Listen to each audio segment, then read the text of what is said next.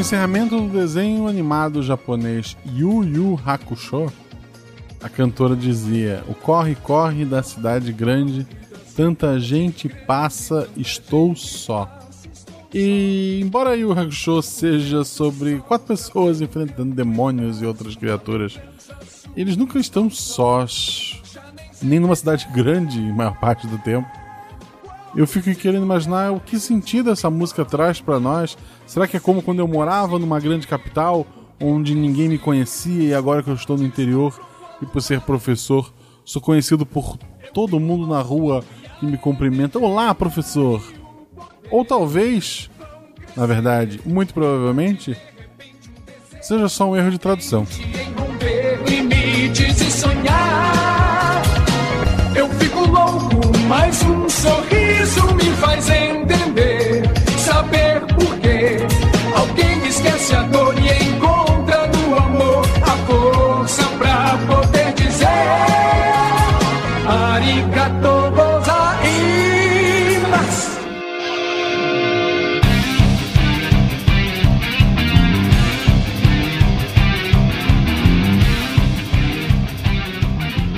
Pessoas, aqui Fernando Malto Fencas, diretamente de São Paulo, e a cidade é o mal necessário do século 20 e 21. Olá pessoal, aqui é o Felipe de Chicago e como eu tenho cabelo branco, envelheço na cidade.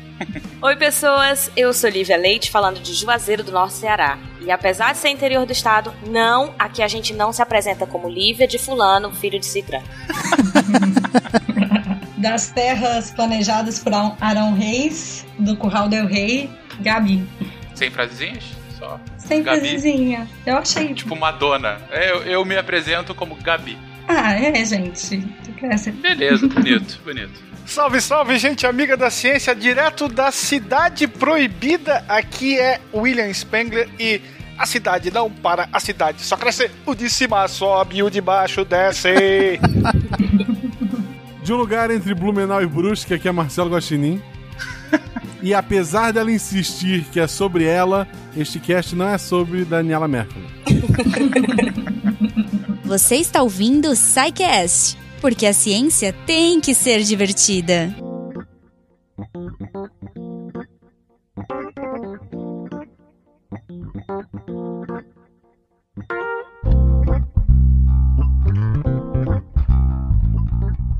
Queridões, vamos falar sobre cidades. A gente já falou sobre esse tema no SciCast, exatamente no SciCast 169, quando a gente falou sobre cidades inteligentes. Então, uma abordagem sobre como que o ambiente urbano poderia ter tecnologias, estratégias, formas de comando e de controle urbano que fosse mais inteligente, fosse mais bem pensado e que melhorasse a qualidade de vida dos seus habitantes. Mas agora, agora a gente veio com uma proposta um pouco diferente, porque falar de cidade é falar do ser humano, principalmente do ser humano moderno.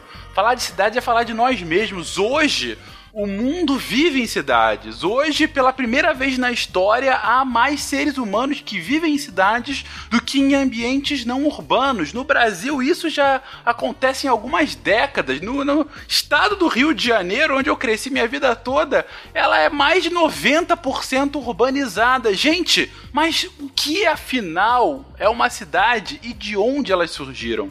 Vão.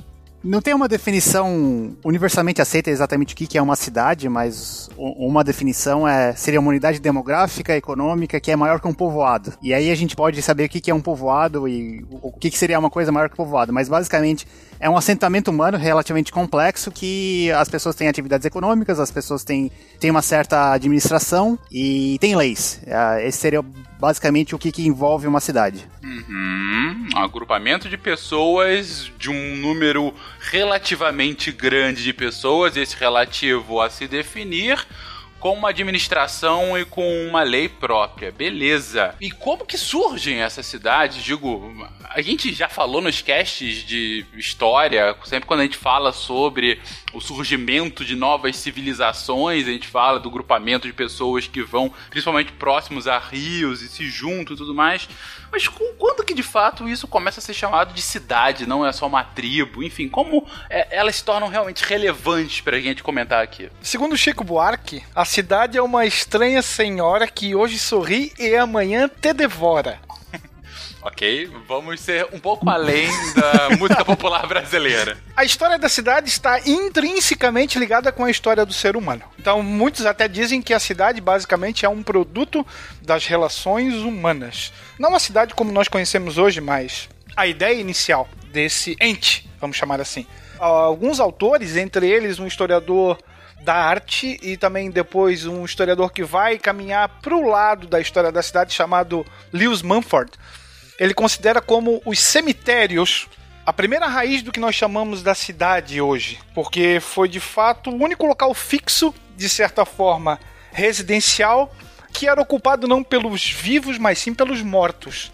Então, segundo ele, os mortos teriam sido os primeiros a ter uma moradia permanente fosse uma cova basicamente assinalada por algo construído pelo ser humano, ou fosse uma caverna, ou uma espécie de túmulo coletivo.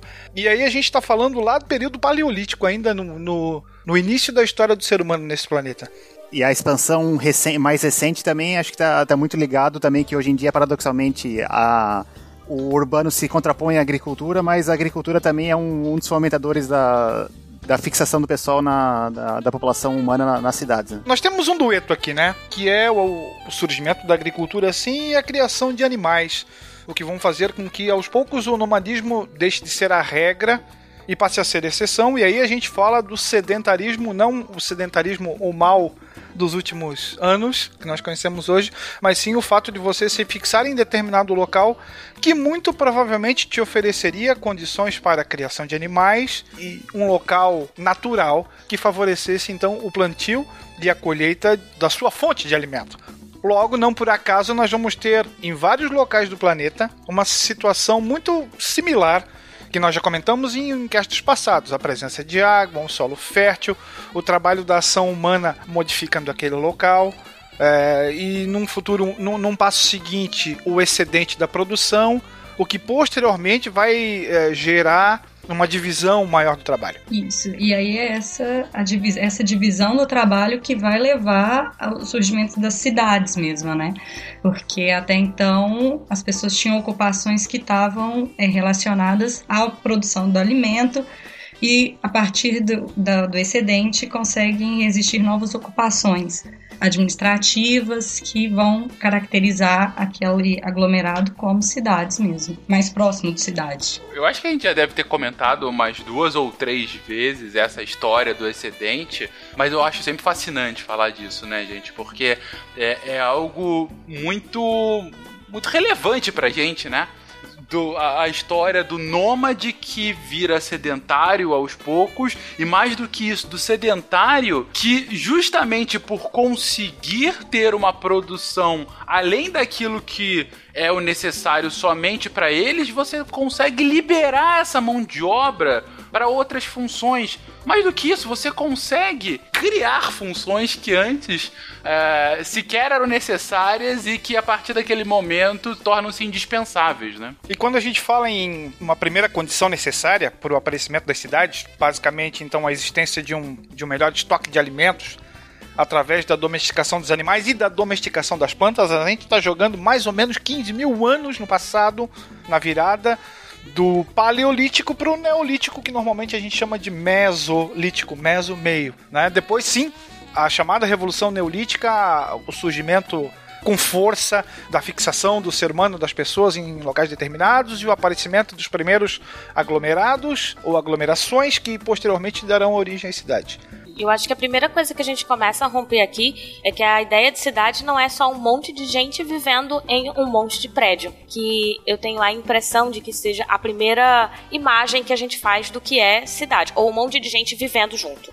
Né? A cidade ela tem diversos setores que se relacionam ali e não só setores, mas como a influência do desenvolvimento de uma, de uma técnica vai determinar o desenvolvimento de relações que por consequência vai determinar o desenvolvimento de novo de outras técnicas ou de formas de viver totalmente diferentes das anteriores. Então você vai ter trabalhos diferentes que vão gerar relações diferentes, né? Vão, portanto, gerar também necessidades diferentes e isso vai começando a construir essa ideia de, de pertencimento também a um determinado local. É só adicionando a isso, né? Por exemplo, a, até a própria questão do excedente de as, da, atividades novas também, a cidade também é muito ligada ao comércio, né? Então, tudo acaba acontecendo num, num local restrito, uh, mas, enfim, é, um, uma, diversas atividades surgem dentro da, dentro da cidade assim que o pessoal começa a se assentar. Eu vou só enfatizar aqui que eu achei uma explicação excelente, Lívia, que você colocou agora. Da técnica transbordando em novas relações, que vai gerar a necessidade de novas técnicas e novas gerações, novas relações. E é isso, é, é justamente isso a gente, que a gente está comentando.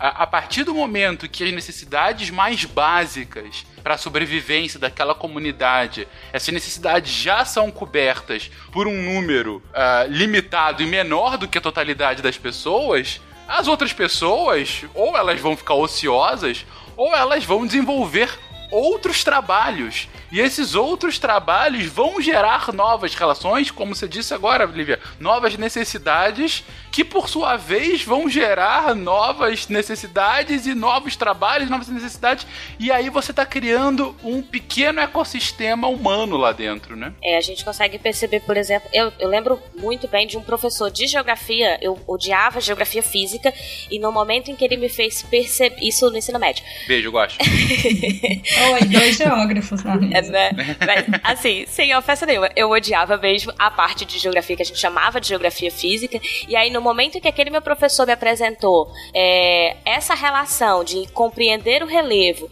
ou compreender o clima e entender como isso interferia na construção de uma cidade ou como ela se desenvolvia, foi ali que eu me encantei pela geografia. Falei, agora ela faz sentido para mim. Foi quando eu descobri assim, esta área faz sentido também para a humanidade. Não que não fizesse, eu só não sabia fazer a relação. Então, esse professor foi fundamental para mim. E aí, quando a gente pensa a cidade, eu dei esse exemplo, para que a gente possa, ao pensar a cidade, a gente consegue pensar várias áreas de ciência se envolvendo ali e construindo, assim. Então, se eu trouxer alguém da área de saneamento, o cara vai se encantar e ele sabe o que vai falar sobre saneamento. Mas se eu pego uma pessoa da comunicação, ele enxerga a cidade de uma maneira diferente, né? Eu, como cientista social, eu enxergo a cidade com as pessoas, as relações entre essas pessoas. Aí eu fico encantada. Eu falei, eu tinha que citar esse exemplo, porque eu consigo ver todas as ciências se misturando ali num exemplo de construção de cidade. Excelente. Gente, ok. Estamos aqui falando sobre como que historicamente as cidades evoluíram, mas como que elas se organizaram? Porque tudo que vocês estão comentando agora, toda essa questão tanto de excedentes quanto de organização ou até de proteção é um grande caos que está se avolumando ali dentro. Mas como que se organiza essa quantidade cada vez maior de pessoas e de relações mais complexas? Bom, então, atualmente, né, a, com os tempos modernos, assim, isso acaba sendo um dever dos órgãos competentes, vou assim chamar, vocês vão entender quando eu chegar onde eu quero é, é uma função do poder público a organização de uma cidade, em teoria. E isso é o chamado planejamento urbano. É, o planejamento urbano no Brasil ele é norteado principalmente pelo Estatuto das Cidades, que é, ele, ele traz uma série de instrumentos e ferramentas que podem ser usadas pelo poder público municipal para fazer essa organização desse, da cidade. Mas os modos mais comuns, a verdade, é o que é mais utilizado é o zoneamento, né? Que, que é criar zonas onde você consegue aliar todos os interesses de todos os agentes envolvidos numa cidade, que são desde a população, a, ao capital, né? As pessoas que vão fazer investimentos e por aí vai, as, as normas de preservação ambiental. Então, cabe ao poder público hoje organizar essa bagunça que é uma cidade. porque são muitos interesses, são muitos conflitos de interesse ao mesmo tempo. E aí é através do Estatuto da Cidade que existe esse norteamento, né? Aqui pro Brasil, obviamente. Sim, outros lugares sim. teriam as suas legislações Seus locais. equivalentes. Uhum. Mas basicamente temos relacionado às cidades, que nem a, a, a Gabi falou, o zoneamento, né? Que assim, que, em que área pode se construir o quê? Temos a, a rede de transportes, as ruas, a distribuição de energia elétrica, comunicação, saneamento e proteção ambiental, né? De certa forma, os dois mais ah, antigamente mal, ah, me- ah, ainda que rudimentar, zoneamento e rede de transportes é o que sempre existiu na, em todas as cidades, né? Enqu- enquanto os outros são temas um pouquinho mais atuais. A cidade de Townsville, a cidadezinha mais feliz, mais limpa, mais segura do mundo. Lar das meninas superpoderosas, do professor, do prefeito, da senhorita Belo, da senhorita Kim, macaco louco e do bem intencionado, mas sempre perigo, povo de Townsville. Bom, vocês estão comentando aí zoneamento, rede de transporte, rede de esgoto. É claro que o ouvinte, principalmente o ouvinte um pouco mais antigo do que a nova geração, já deve ter lembrado do clássico, do clássico dos computadores, SimCity. Quem aqui nunca chamou o Godzilla pra destruir a sua cidade? Saudade, Godzilla. Saudade, o meteoro. Vem meteoro, lá podia chamar, né? Vem meteoro. Aí você mandava o meteoro pra cidade. Mas SimCity faz sentido, gente? Então, sim, a ideia do SimCity faz sentido, né? Você tem que ir planejando a sua cidade. E eu não joguei a versão do computador, só a versão para os celulares, foi mal. Conflitos de gerações aqui, mas. é, então, por exemplo, você colocava uma zona industrial que vai ter, então, uma ocupação por indústrias e é, outros tipos de uso que tem maior é, potencial poluidor. E aí você vai ter um problema se você tem uma casa logo do lado, até porque as pessoas não são muito dispostas a morar em áreas ou zonas industriais. Então, é todo esse manejo, sabe, do que você, do que um uso oferece como retorno para a cidade e o que a população é, está afim naquele momento e por aí vai. E são muitos é, elementos a serem considerados num zoneamento, né? Eu completamente concordo. E se a gente voltar para a definição de cidade que estava comentando, sempre tem uma demografia, economia, política e lei. O SimCity só não cobre as leis, mas, enfim, colocar coisas industriais está relacionado a- a- às atividades econômicas, onde as pessoas vão morar, a decisões políticas. Então, o SimCity é clássico e bem relevante. O autor ele teve a ideia do jogo lendo livros sobre cidade, tanto que logo no, desde o primeiro, é, tu tá com um problema de trânsito, tu não resolve o trânsito botando mais ruas. Eu- o jogo é feito para tu ter que criar meios de transporte é, de massa e só assim tu resolve engarrafamento em determinadas áreas. Se tu criar mais ruas, com o tempo tu só vai criar mais carros naquele lugar. Então ele tem várias ideias assim aplicadas ao jogo e isso desde os primeiros. Eu sempre achei muito interessante, mas ah, o ponto que você traz aqui, Felipe, é de uma relevância gigantesca quando a gente vai pensar no urbanismo de hoje em dia, que é, é um ótimo simulador, só não tem a questão da lei, porque a lógica é que você é um deus todo, na verdade um prefeito todo poderoso, né, um planejador urbano todo poderoso. Ah, que tem as suas limitações, mas que você não tem que, enfim, discutir com Câmara de Vereadores, discutir com a, a União e discutir, inclusive, com outras cidades, né, gente? Porque pensar em urbanismo, pensar num um planejamento urbano, não é pensar só em você, mas também em quem te cerca, não? É, e em especial não é só pensar também em soluções imediatas, né, que parecem ser muito positivas, que vão resolver o problema imediatamente, mas que a longo prazo elas podem trazer muito mais danos para aquela própria população. Né? É, e o que o Frank estava comentando também, tem os, aos arredores da cidade, hoje em dia também tem a comum você pensar no, no planejamento metropolitano que pode envolver várias cidades, né? Então, além da complexidade que você tinha comentado, também pode ter é, outros, ah, ah, outro, o- outros atores envolvidos. Né? É muito, na verdade, a gente pensa muito na ideia de- das regiões metropolitanas e te- existem planejamentos que são metropolitanos também, né, que é para direcionar como aquele grupo de cidades vai vai interagir entre si e para onde vão as zonas, por exemplo, ou a rede de transporte também, porque é muito comum, por exemplo, aqui no caso de BH, é, os transportes que vão para a região metropolitana e trazem as pessoas para o centro de Belo Horizonte, os moradores da região metropolitana. Então, isso precisou ser pensado a nível da, das cidades que são limítrofes e as outras também, né? E é, essa, esse conjunto, ele é muito causado também pelo que é chamado de conurbação, porque são quando as áreas urbanas vão crescendo tanto de vários municípios que elas viram uma coisa só. É, São Paulo, Belo Horizonte, provavelmente Rio de Janeiro, que também tem Com áreas certeza. conurbadas, que são aquela sensação de você andar entre um. Você transita entre municípios, mas você está na mesma cidade. Porque é, as, os dois, as duas manchas urbanas estão muito bem integradas entre si. Quando fala de conurbação, Gabi, eu lembro bem daquelas definições clássicas de tia Cocota no colégio, Hum. que toda cidade tem a sua zona urbana, a sua zona suburbana e a sua zona rural. Bem concêntrico, né? Bem central. Bem, assim. bem concêntrico, Aham. exatamente. E aí duas cidades estão assim, então entre duas zonas urbanas, você ainda tem a zona suburbana e uma zona rural entre elas, né? E aí você tem uma distância, o que em muitos casos é verdade, principalmente para cidades menores, né? Mas quando você chega nesses, nessas manchas urbanas, como você colocou, São Paulo, Belo Horizonte, no Rio, ah, na verdade tem, tem gente de- defendendo que entre Rio e São Paulo tá virando uma grande zona, uma grande mancha urbana, né? Da mesma forma como você tem uma grande mancha urbana sendo formada entre Boston e Nova York, nos Estados Unidos, ou nos arredores de Tóquio e outras cidades igualmente grandes no Japão, porque você não, não tem, é como você disse, você não tem mais limite, né? É, o limite municipal é administrativo só. Exatamente. Aqui, pra quem é aqui de São Paulo, gente, sai de São Paulo e vai pra São Bernardo. Você não, não percebe que você entrou, saiu de uma cidade ou vai pra Guarulhos. Pra quem é do Rio, sai do Rio e vai pra Nova Iguaçu, pra Duque de Caxias.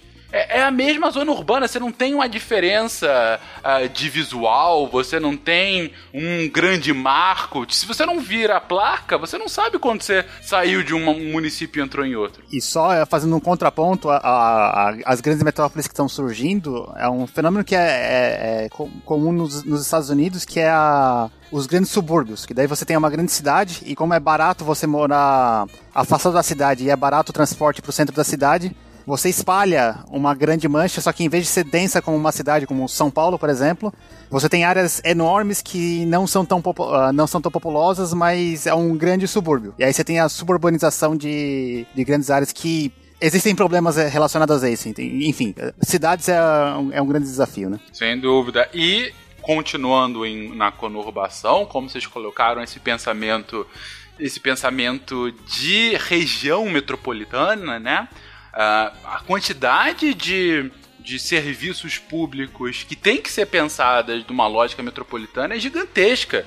Você tem algumas cidades em que é simplesmente inviável, por exemplo, pensar em ter um sistema próprio e único de coleta de lixo, ou de coleta de esgoto, ou até de, sei lá, de central elétrica. Elétrico é, é menos complexo, mas ah, o, o transporte, como vocês comentaram, ou seja, por vezes é uma necessidade que se tem que pensar de uma lógica mais metropolitana. E por outras, é também uma necessidade, mas não pela conurbação, e sim para tornar viável a política pública, né? É porque é muito caro, gente. Imagina se cada cidade do país tivesse que ter um, sei lá, um aterro sanitário para pensar numa iniciativa barata para lixo. E idealmente uma, uma lógica de reciclagem, coleta seletiva para cada um dos 5 mil e municípios que a gente tem aqui simplesmente não tem como, não, não, não, não, cobre os custos, né? Então pensar nessa lógica mais conurbada, mais metropolitana para esse tipo de coisa acaba servindo. A cidade de Townsville, a cidadezinha mais feliz, mais limpa, mais segura do mundo. Lar das meninas superpoderosas, do professor, do prefeito, da senhorita Belo, da senhorita Kim, macaco louco e do bem intencionado, mas sempre perigo, povo de Townsville. Mas estamos indo muito pra frente. Eu quero voltar agora um pouco ao passado, porque o Will ali atrás comentou pra gente sobre paleolítico, sobre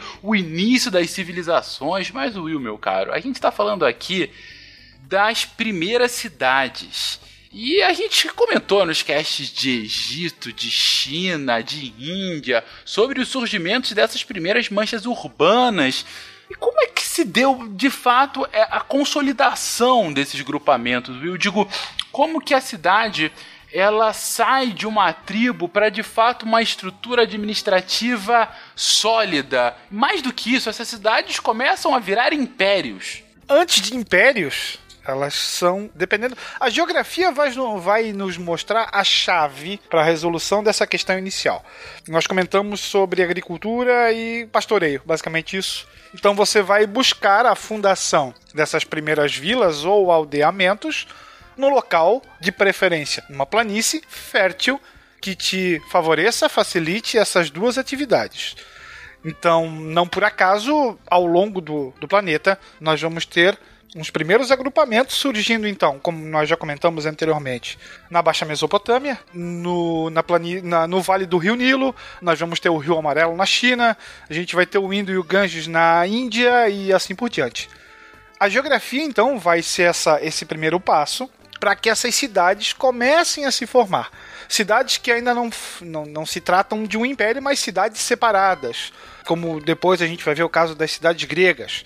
Cada cidade vai ter um comando próprio, que à medida que o tempo for se alterando e a situação vai evoluindo, nós vamos ter aí sim uma dominação de uma sobre a outra até se formar, em alguns casos, um império muito específico. Em outros, a gente não tem a formação do império, nós vamos continuar tendo essa, essa situação de cidades-estado. E aí a gente pode falar, por exemplo, do sítio arqueológico de Jericó, hoje o mais antigo registro urbano do mundo, com aproximadamente de, datado aproximadamente de 7 mil anos antes da Era Comum. É, Jericó, ali que faz parte do Vale do Rio Jordão, né, próximo a Jerusalém.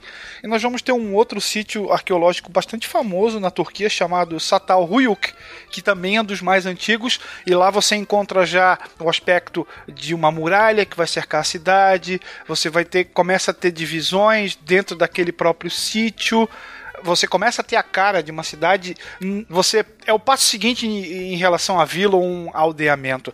Nós vimos antes, a população cresce, então esse local também cresce e vai chegar num determinado momento que ele não tem mais para onde crescer e você vai ter que necessariamente formar outras cidades. Will, eu tô lembrando que você comentou do Satal Huyuk lá perto Na Turquia. É da Turquia, né? Na Isso. Turquia. Eu tô lembrando, eu acho que a gente até comentou em algum episódio passado também, de uma proposta que tinha ah, de mudar o, o calendário, nosso calendário, porque hoje, enfim, a gente tá em 2019 depois de Cristo, ou ah, depois da, da, da Ano do Era Senhor. Comum. É, exatamente, depois da Era Comum, que acabou, enfim, virando essa, essa questão de Era Comum como um, enfim, você tem a data de nascimento de Cristo, né, a, a data aproximada, inclusive, é, e colocou-se isso como um marco. E aí havia uma proposta de mudar, na verdade, de, de atrasar o calendário em cerca de 10 mil anos que seria é, por conta do início, e isso que eu tô tentando lembrar agora, que se não me engano seria o primeiro grupamento urbano, não sei se ainda era de como cidade mesmo, mas que mais ou menos dataria de há 12 mil anos atrás, e aí seria o marco da experiência humana começaria nisso. Você tá, tô falando besteira? Você tem Não, conhecimento tem, sobre isso? Tem essa ideia. O, o que nós temos hoje, de mais antigo até então, Jericó, 7 mil antes de Cristo. Né? Certo. 7 mil, mais os nossos 2 mil e tantos, já tá batendo nessa ideia de quase 10 mil anos de diferença. Nós temos que lembrar também que a questão dos calendários é uma breve marcação temporal e a gente já discutiu isso em outros, em outros programas, né? Cada sociedade, cada povo vai eleger uma marcação específica e vai criar o seu calendário. Né? Aí a gente fala do calendário hebraico, do calendário muçulmano, do calendário chinês, nós temos o calendário dos indígenas, dos antigos povos indígenas brasileiros e assim por diante. Você elege uma marcação que faça sentido para a sua sociedade e passa a marcar o tempo a partir dali. Difícil você falar, difícil você tentar fazer tudo isso num, num planeta tão num conjugado tão gigante que respira, fala tantas línguas ao mesmo tempo como o planeta Terra. Jogar esse número lá pra trás só vai dificultar é mais número pra ter que escrever 10 mil na frente. tipo, a não, pega o marco, pega ah, o nascimento da Sasha. Estamos no ano 20. 20 depois da filha da, da, da rainha. Pronto. Ano 20. E, e vai daqui. Você fala no bug do milênio, né? Seria o novo bug do milênio. É, pe- pega isso, sabe? Pega a data, vamos lá. A Sasha nasceu 28 de julho de 98. Pronto. Estamos com 20 anos. 28 de julho a gente comemora 21 anos. Pronto, tá, tá excelente. Eu espero muito, muito que você tenha procurado isso agora e não saiba isso- essa data de cabeça, Guaxa. Ou eu vou te achar muito stalker, cara.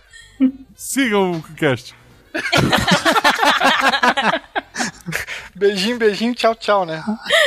Ai, beleza, beleza. É, mas e como que elas chegam e conseguem se consolidar a partir daí, Will, desse- desses primeiros grupamentos tão antigos? Nós temos o estabelecimento, então, dessas atividades básicas de agricultura e pecuária. Logo em seguida, isso vai fazer com que o grande fantasma da época, que era a fome, deixe de assolar essas populações. Você tem um crescimento populacional considerável e logo nós temos uma diversificação do trabalho. Ponto. Foi aqui que a gente chegou. Então, novas profissões aparecem, não necessariamente ligadas àquela atividade agropastoril, mas sim ligadas agora à administração daquele local, como por exemplo a segurança, como por exemplo um governo e até mesmo o aspecto religioso é levado em consideração. Então, aqui a gente já está falando, além do pastor e do agricultor, Vamos jogar nesse, nesse tabuleiro aqui o caçador, vamos colocar o soldado, um governante e um sacerdote. Então, de um exemplo simples, a gente está saindo de duas ocupações para pelo menos seis. E esse excedente produzido passa, aos poucos, a fazer parte de uma nova atividade que é a troca de produtos, o que popularmente nós conhecemos como comércio, entre regiões distintas. Você tinha até comentado sobre isso um pouco antes, né, Felipe? Como que o comércio está muito relacionado às relações urbanas, né? Sim, é, o pessoal tem excedente tem, e, e, e também é a cidade é um lugar denso e propício para isso, né? Porque se, é, por mais que você tivesse um excedente, mas você vivesse longe da, um- de um outro assentamento, a- o custo de transporte seria muito maior, né? Então a cidade, é Uma coisa, agora, trocando um pouquinho de assunto, que eu nu- nunca tinha pensado, mas a- o surgimento da escrita acontece com tudo isso também, né? Sim, sim. Não, na verdade, a gente só consegue ter uma noção real de tudo que isso está acontecendo por conta da escrita, né? Por conta dos registros. Mas a escrita está absolutamente relacionada ao próprio comércio. Inclusive a escrita dos números. Exatamente. O próprio surgimento dos números, né? Exatamente. Como comentamos no cast de História dos Algarismos, que saiu há alguns episódios atrás. E a necessidade também do estabelecimento de regras morais diferentes, já que essas pessoas passam a estar agora agrupadas para tentar sobreviver e para tentar é, resolver o problema da fome. Também temos que relações que se estabelecem com grupos diferentes. Então, a necessidade de crescer o grupo, de ter outros clãs. Então, o estabelecimento do que é incesto, né, de com quem eu não posso me relacionar dentro daquele grupo, por uma questão de destruição do grupo. Inicialmente, apenas para organizar o grupo. Posteriormente, passa a ser uma regra moral estabelecida na sociedade, passada de geração em geração. Até porque, vamos dizer assim, né? Essa coleção de casas, de aldeões, né? Cada um tem a sua própria história e tudo mais, é, que vão formar esse, esse grande todo conjugado. Isso já vai suplantar há muito tempo aquele primeiro núcleo familiar que vai originar talvez aquele primeiro aglomerado. Né? Você tem pai, mãe, filhos e aquilo começa a aumentar. E agora a gente já está falando de muitas famílias que vivem num local muito próximo ou ali quase que juntas. Então você já tem um incremento das relações humanas de forma bastante considerável. A cidade de Townsville, a cidadezinha mais feliz, mais limpa, mais segura do mundo. Lar das meninas superpoderosas, do professor, do prefeito, da senhorita Belo, da senhorita Kim, macaco louco e do bem intencionado, mas sempre em perigo, povo de Townsville. Eu vou enfatizar o ótimo ponto que a Lívia levantou agora e que o Will complementa. Gente, imagine a seguinte situação: você tá lá vivendo com a sua família, uma família, enfim, grande, a gente até pode pensar, uma família de 10 pessoas, né? Você e seus muitos irmãos, mãe, pai e tudo mais. Mas uma família que você tem um controle considerável, digo, de que nada saia do- dos trilhos. E aí, de repente, essa família tá junto com outras 10 famílias. Então, das, que também mais ou menos do mesmo tamanho. Então, agora são 100 pessoas. 100 pessoas é um número muito maior. A gente aumentou em, em 10 vezes. É. Ainda é um número contornável. Todos ainda podem se conhecer. ah, mas você tem uma, uma dificuldade um pouco maior de administrar, porque você tem interesses diferentes, são um número maior de pessoas, são muito mais relações, enfim. E a gente sabe que o ser humano, ele consegue lidar mais facilmente com um número próximo a 150 pessoas. É que você consegue administrar bem o seu relacionamento. Isso é uma coisa biológica nossa, por conta de anos de evolução, não precisamos entrar no mérito desse cast. Mas imagina que seu povoado cresça mais uma vez em 10 vezes e agora sejam mil pessoas. Mil pessoas hoje para uma cidade é um povoadinho. Mas mil pessoas, você administrar o relacionamento de mil pessoas um com as outras vai exigir um poder de abstração dessas pessoas para que elas consigam respeitar as mesmas regras, para que elas consigam concordar com o mínimo do mínimo e não se matem e não caiam no caos e não das mil pessoas surjam três grupinhos que comecem a guerrear entre si por não concordarem com aspectos dos mais básicos. E aí a Lívia traz brilhantemente. Precisa-se criar os mesmos ritos. Gente, a gente tá falando aqui do início das religiões. Não tô falando só do início do, do, legalismo, mas das religiões em si. E aí, serei altamente polêmico agora, me chicoteiem se vocês quiserem depois, mas é a vida. Gente, boa parte da Bíblia é falando sobre como são os bons costumes para aqueles povos. Exato, é um código de conduta social. Para que eles não morram, para que Perfeito. eles não se matem. São amarras sociais. A vida em coletividade vai prescindir disso especialmente no mundo antigo, onde você vive em tribos, que muitas vezes têm necessidades completamente diferentes e que, se forem colocadas juntas, fatalmente se matarão. E não é isso que você pretende que aconteça. É isso. É claro que hoje você, cristão, que lê a Bíblia, seja lá qual for o segmento religioso que você faz parte, é claro que você pode ter uma interpretação das escrituras da forma como melhor convier para a sua crença. Ninguém aqui está julgando a crença de hoje. O ponto é que a motivação inicial da escrita tem muito a ver com como fazer com que esses povos consigam viver em conjunto. Gente, a gente tem que ter hierarquias, a gente tem que estabelecer posições, a gente tem que estabelecer códigos de conduta, códigos de moral. As pessoas não podem se matar roubar o marido um do outro. Exato. Repare bem no aspecto social dos chamados Dez Mandamentos. Uhum. Você tem a figura do pai ou do pater sendo reforçada. Você tem questão envolvendo patrimônio, envolvendo homicídio, né? Regras que um Deus ofertou à humanidade para que ela possa viver em coletividade. Né? Tirando a parte é, religiosa da situação, você tem um grande código de conduta ali. Parece ser tão evidente, né? Mas muitas vezes o lado místico faz com que você utilize uma, sei lá, uma venda ou um cabresto na frente dos seus olhos e não repare para esses outros aspectos que tudo é, que, que estão agregados a essa situação. Não é uma questão unicamente de religião X, Y ou Z.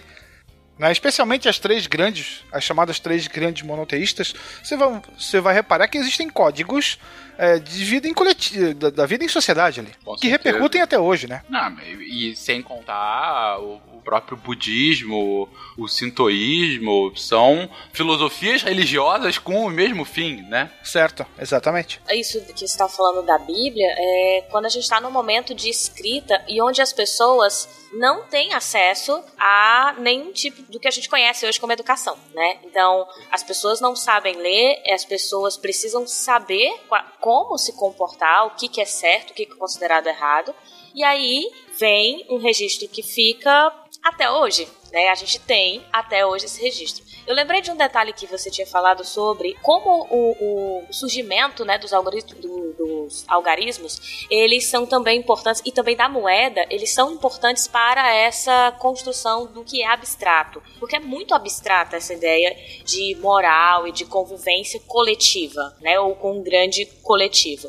A moeda também vai auxiliar nisso, porque a ideia de valor da moeda é também extremamente abstrato. Então, vai exigir um, do, desses grupos que eles passem a atribuir novos valores. Antes se trocava apenas por necessidade, então eu preciso de tanto couro, você precisa de tantas cenouras e nós trocamos aqui. E posteriormente esse processo de abstração passa a ser atribuído à moeda. Então, não tem como você desassociar essas relações também das mudanças de construções, de novo, do que eu tinha dito, das técnicas e das formas de construção é, para regulamentar ou para organizar essa sociedade. Perfeito. Muitos dizem, inclusive, que o dinheiro é a maior crença que existe nesse planeta até hoje. Mais sobre isso, um cast sobre economia em que exploramos bastante esse assunto. No livro Sapiens ele comenta que essa coesão social da necessidade da religião é, começa exatamente quando a gente não tem mais como fofocar uns sobre os outros, ah, porque o número cresce, né? Então o que o Fencas estava falando que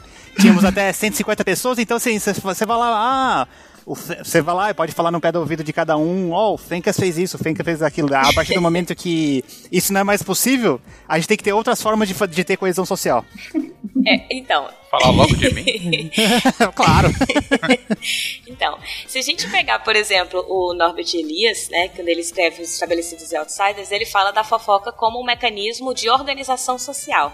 Então ele vai dizer que a fofoca serve para controlar aqueles grupos. Quanto à religião, a, o que a gente mais encontra de explicações assim para o surgimento de religião em todas as sociedades, é, não necessariamente de religião, mas de algo ligado ao sobrenatural, em especial tem a ver com aquilo que eu não compreendo. Inicialmente com o que eu não compreendo, com o que eu temo. Então, inicialmente eu temo a natureza. Eu não sei porque, eu não entendo porque chove, eu não entendo porque que é, algo é, tem, tem sol demais, enfim. Eu não, eu não compreendo bem essas relações. Então eu começo a as primeiras religiões vão se estabelecer relacionadas muito aos fenômenos da natureza.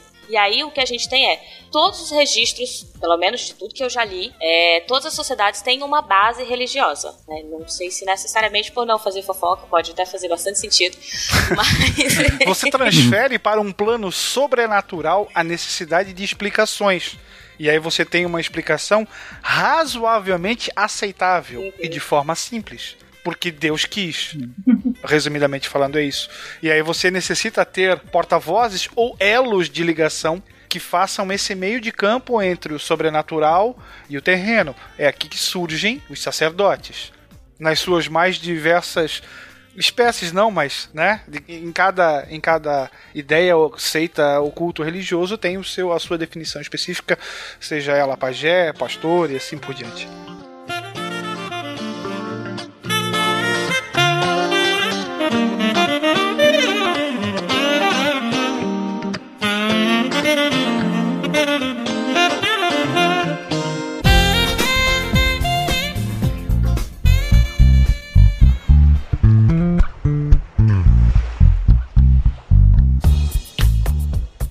Final do dia, né, Felipe, como você está trazendo, e enfim, o Will comentou, a Lívia comentou agora há pouco, a gente está falando aqui essencialmente de crença, de como um grupo um pouquinho maior necessariamente precisa acreditar em algo subjetivo. Tem que sair da objetividade do relacionamento um a um e começar a, a, a ter que acreditar em algo maior do que somente eles. Seja uma religião para que é, o grupo possa ter a mesma base moral, seja uh, regras, né, leis que seja o mínimo denominador para que eles não se matem, seja acreditar que um pedaço de metal dourado é, é redondo vale a mesma coisa do que duas vacas. É, tudo isso é crença, são, são crenças em uh, objetos, em ritos, em estruturas, mas são crenças que fazem sequer ser possível essa tribo, essas pequenas famílias virarem cidades, virarem esses grandes grupamentos. Então, claro que a fofoca tem muito a ver. A fofoca tem a ver porque era com a fofoca que você conseguiu estabelecer essas relações desses grupos menores. Mas chega num ponto que você tem que fofocar com Deus. Falar baixinho. no ouvidinho dele. É, exato. E aí você começa a ter, na planície mesopotâmica, a gente começa a ter o aparecimento então de estados independentes que começam a lutar entre si na formação dos chamados primeiros impérios. E a gente tem os acadianos largando na frente. É, depois nós vamos ter também, falamos tanto de certa forma indiretamente leis, vamos ter ou talvez o mais famoso rei dessa época, Hammurabi, que vai estabelecer um código de leis para tentar fazer com que aquela sociedade possa viver em sociedade, né? É, basicamente expressa pelo princípio do olho por olho, dente por dente, vida por vida, ou né? A, a pena de talião. E você tem a dominação de um sobre o outro e a gente começa a falar dos primeiros impérios. Aí sim, ali na região da, da, das planícies do Tigre e, e do Eufrates. E aos poucos você também começa a ter uma pequena mudança. Antes, o principal, a principal construção dessa cidade eram os templos vinculados à religião. Agora, especialmente a partir dos Acádios, de Sargão I, nós temos o Palácio do Rei como principal ponto. Então você começa a mostrar para os outros quem é o governante e a presença dele é importante. E faz com que você também reconheça, especialmente áreas que foram dominadas, quem é o seu dominador. Ou seja, o Will tá trazendo aqui justamente na prática o que a gente acabou de comentar na teoria, né? De como que uh, esses grupamentos estão crescendo, estão ficando cada vez mais fortes, mais bem estruturados.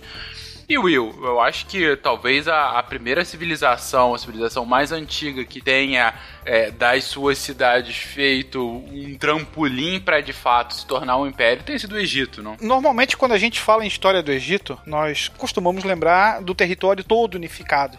Mas antes disso, nós tivemos também pequenas cidades, nós vamos ter a formação de dois reinos, o reino do Alto, o reino do Baixo Egito, para que depois sim nós tivéssemos uma unificação e a formação do Império Egípcio na figura do faraó, que até então não existia. Aí a gente tem um, um cast especial sobre o Egito Antigo, onde nós discutimos lá a presença do primeiro faraó, considerado mais lendário do que físico, vinculado inclusive à, à ideia do escorpião rei, que foi utilizado e abusado no cinema. Aqui a gente tem um grande, talvez o primeiro grande império se formando, ou mais conhecido, pelo menos no Ocidente, onde nós vamos ter a figura do governante vinculado diretamente com a religião e, basicamente, a presença o encarar de um Deus vivo, responsável por tudo e por todos, inclusive pela geografia, pela colheita, pela vida da sociedade. Mais uma vez, voltamos à questão da crença. Agora a crença tá nesse rei deificado, na verdade, né? Uh, numa figura que consegue ser o, o pilar que sustenta as cidades e a sociedade como um todo. O 20, a gente tá só frisando esse ponto da crença porque é tão significativo. Não sei quanto a vocês, demais companheiros que aqui me acompanham nesse cast. Mas às vezes a gente perde essa noção, né? A gente nasceu. Eu nasci numa cidade, eu sempre vivi em cidades, né? Então, às vezes você para de, de pensar por que, que é assim, por que começou a ser assim, por que, que é tão importante a gente entender essa, essa constituição do, dos mitos, essa constituição dos grupamentos e por que foi assim e não de outra forma. Então, por isso que a gente tá batendo tanto nessa tecla, porque não dá para entender a cidade se você não entender de tudo que a gente delega para que elas venham a funcionar, de tudo que a gente tem que acreditar para que elas venham a funcionar. E como que isso foi sendo constituído ao longo da história. E esse mito fundacional vai ser tão importante, vai ser a argamassa que vai fazer com que aquele novo organismo viva e respire, que milênios depois ele vai ser utilizado para a formação das nações também. Exatamente, exatamente. Mas aí uma forma mais ampla e ainda mais difusa, né? Exato. Não tão relacionada ao território. Não tão local, né? Exatamente, exatamente. Mas aí, olha só, nacional. Exatamente. É menos um mito daquele local, daquela cidade, mais um mito dessa constituição de um imaginário de tudo que nos cerca. Para ouvirem mais sobre isso, cast sobre Estado-nação, que exploramos demais isso. Agora, quem já começa com um proto, bem proto-nacionalismo, são gregos e romanos também, que ficaram conhecidos, principalmente os romanos, por Roma, a grande joia do ocidente, o centro do mundo, né, Will? Roma que vai ter uma geografia muito específica e novamente vai ser responsável pela apresentação urbana daquele território. Se você olhar o território grego, a gente consegue dividir em três grandes áreas. Você tem as milhares de ilhas, que nós poderíamos chamar de Grécia insular. Nós temos a península aqui embaixo, Grécia peninsular, e a gente tem a Grécia continental. Se você pegar o relevo da Grécia continental, você tem uma série de cadeia de montanhas e entre elas pequenos vales, planícies férteis. É ali que essas cidades vão se desenvolver. Como a gente tem um relevo extremamente acidentado, a comunicação entre elas também será, entre aspas, acidentada. O que faz com que cada cidade cresça e se desenvolva com as suas próprias pernas, sem depender basicamente de uma outra. Se você levar mais para o lado peninsular, o litoral vai ser todo recortado, o que vai facilitar especialmente ligações marítimas entre a região. Atenas vai surgir basicamente a partir do comércio. E vai, por ser um, servida por grandes portos naturais, vai ser a grande porta de entrada e de saída de mercadorias. E vai ser uma cidade basicamente comercial. Caso que não acontece também com a cidade de Esparta que era uma, a chamada cidade-quartel, uma cidade isolada. Então os gregos vão constituir cidades, as chamadas cidades-estados, não as primeiras, porque a gente pode falar lá dos fenícios também, a gente já falou da Mesopotâmia, a gente pode levar lá para para a civilização creto-micênica também, que falam o mesmo idioma, o grego, que seguem basicamente uma mesma religião, mas que são completamente diferentes. Então o grego se reconhecia como grego basicamente pela língua e pela religião. Todo o restante era diferente. Uma cidade não tem necessariamente ligação uma com a outra. Isso só vai acontecer depois com a presença de um grande inimigo externo, que serão os persas.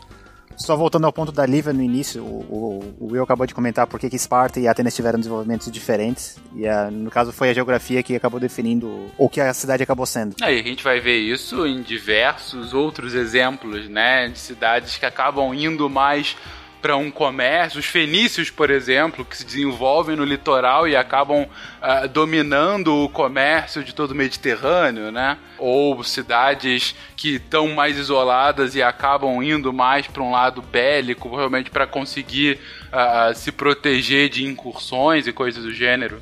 E que não tem interesse na formação de um império também, né? Exatamente, exatamente. A cidade de Townsville, a cidadezinha mais feliz, mais limpa, mais segura do mundo. Lar das meninas superpoderosas, do professor, do prefeito, da senhorita Belo, da senhorita Kim, macaco louco e do bem intencionado, mas sempre perigo, povo de Townsville. Talvez a mais famosa cidade grega seja Atenas, que é considerado o berço, o grande berço da democracia. A situação ateniense também passa por essa, por todo esse arcabouço que nós já comentamos. Então a gente tem um início ali de um grupo familiar que vai se desenvolvendo. Nesse grupo familiar nós vamos ter uma figura chave, que é o chamado chefe, o pater famílias, onde você tem uma, uma, um agrupamento familiar que ficou conhecido como genos. E a partir da desagregação, esses genos aumentam, né? É, basicamente dependendo da atividade agropastoril. E à medida que, esse, que, essa situação vai se desagregando ou vai se rachando, a gente começa a ter aí sim a formação das grandes cidades. Mas aqui a gente já encontra o início da chamada oligarquia grega, que é a classe dominante, que são os filhos do pai ou aqueles mais próximos daquela figura como chefe. Esses caras vão ficar conhecidos como eupátridas, né? Só uma observação que eu ia fazer com relação à ideia de família, que a gente também tende a pensar agora, né? Quando a gente fala de família, a gente não está falando desse pequeno núcleo familiar, a gente está falando de um representante e aí vem, não é assim só, só filhos, né? Vem cunha, o que a gente hoje... Ah, tem os agregados é, também, tem os né? agregados todos, tem cunhado, é uma pá de gente, né? Então essa concepção de família também é muito diferente e também vai ser modificada ao longo das modificações que a sociedade, que as cidades vão, vão obter. E aí chegaremos então ao conceito da polis, que basicamente é a cidade grega, formada pelas tribos, que foram evoluções dentro daquele caminho que esses pequenos agrupamentos vão, vão se desenvolver, né, até chegar a esse ponto. Que basicamente vão ter ali como características básicas a presença de uma acrópole, a ágora e o haste, né? A ágora, a, o coração da cidade, a Acrópole é a parte mais alta e nós precisamos de uma área onde o comércio também necessariamente tem que ser feito. Mas interessante, né? A Acrópole como um centro mais religioso, a Ágora como um centro mais social e a Haste um centro mercantil, né? Três atividades, né, presentes na cidade. Uhum. É algo muito muito claro pro que a gente está discutindo até agora. E como a gente está falando de uma cidade mercantil, aquela situação da oligarquia que antigamente era mais próxima do pai, começa a entrar em choque esses grandes comerciantes, especialmente comerciantes marítimos, começam a colocar as suas asinhas para fora e começam a participar, ou pelo menos é, mostrar interesse em participar da vida social ou da vida citadina. Então a política precisa é, apresentar uma resposta em relação a essa situação. A aristocracia não tinha mais o domínio das rédeas da cidade. Política essa que era feita, a política era feita por, uh, por homens, né? Única e exclusivamente. A gente não pode também pensar que a, é outra concepção também que é muito diferente da nossa. A concepção de cidadania também vai ser diferente, né? Mulheres, crianças não são consideradas cidadãs nesse período. Então, quem decide como se vai fazer, se vai atacar uma outra cidade, se vão é, construir algo novo, tudo é decidido entre esses homens maiores de idade, necessariamente, e além de serem maiores de idade, que sejam é, nativos, né, que sejam nascidos naquela cidade, naquela polis. Ou seja, você tem um número muito reduzido de pessoas que vão de fato decidir o que vai ser feito naquela cidade-estado. É para ter uma ideia, o número que tem aqui de uma cidade de 320 mil habitantes da Atenas da época, apenas 40 mil eram cidadãos que poderiam, que tinham poder, né, ou tinha poder de voto. O que é, não digo irônico, mas é sempre interessante notar que, e daí a gente tem a nossa concepção de democracia moderna, né? Justamente desses primeiros experimentos uh, de, de votação, porque ainda que seja 40 mil em 320 mil, é mais do que um em 320 mil, né? Até porque você tem experiências imediatamente anteriores que não foram das melhores, especialmente com os chamados tiranos. Então você precisa de uma resposta para evitar aquilo. E como é que você vai buscar isso? Através dos chamados legisladores. Dois caras vão se destacar, né? Dracon e Solon. E na sequência a gente vem com Clístenes, que vai ser o cara que vai basicamente tornar tudo aquilo prático. Então você vai ter uma divisão da cidade em, em três grandes regiões cada região dessa vai posteriormente ser subdividida nos chamados demos. Democracia, governo dos demos, vem daí, né? É, e aí esses demos formados por tribos, de preferência tribos é, que tinham interesses diferentes, para que dessa reunião você tivesse uma participação maior do cidadão não em benefício do seu interesse próprio ou da sua tribo, mas em benefício da cidade. A ideia aqui é jogar para a cidade, o público e não o particular, o tão comentado hoje em dia, né? O ser humano se compreende como sendo parte da cidade, né? Não existe essa concepção de indivíduo, né? O, o indivíduo é a, a, própria polis, então ele faz parte daquela polis, ele constrói, ele pensa coletivamente, não para o seu pequeno grupo. Legal isso, né? Legal essa, essa, esse ponto de você deixa de ter a estrutura em torno de um ou de poucos que são representações do divino, né? Daqueles mitos que a gente estava colocando.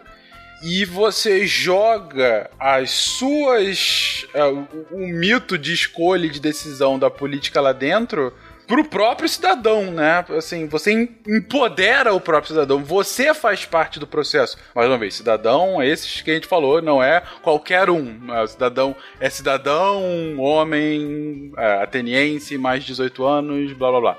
Mas ainda assim você está empoderando essas pessoas, né? Você tá, vocês fazem parte disso, como você colocou agora, né? E se você fosse julgado como alguém que atentasse contra a democracia, fatalmente você seria condenado pela lei do ostracismo, que suspendia os seus direitos de participação política e necessariamente você teria que ser exilado daquele local.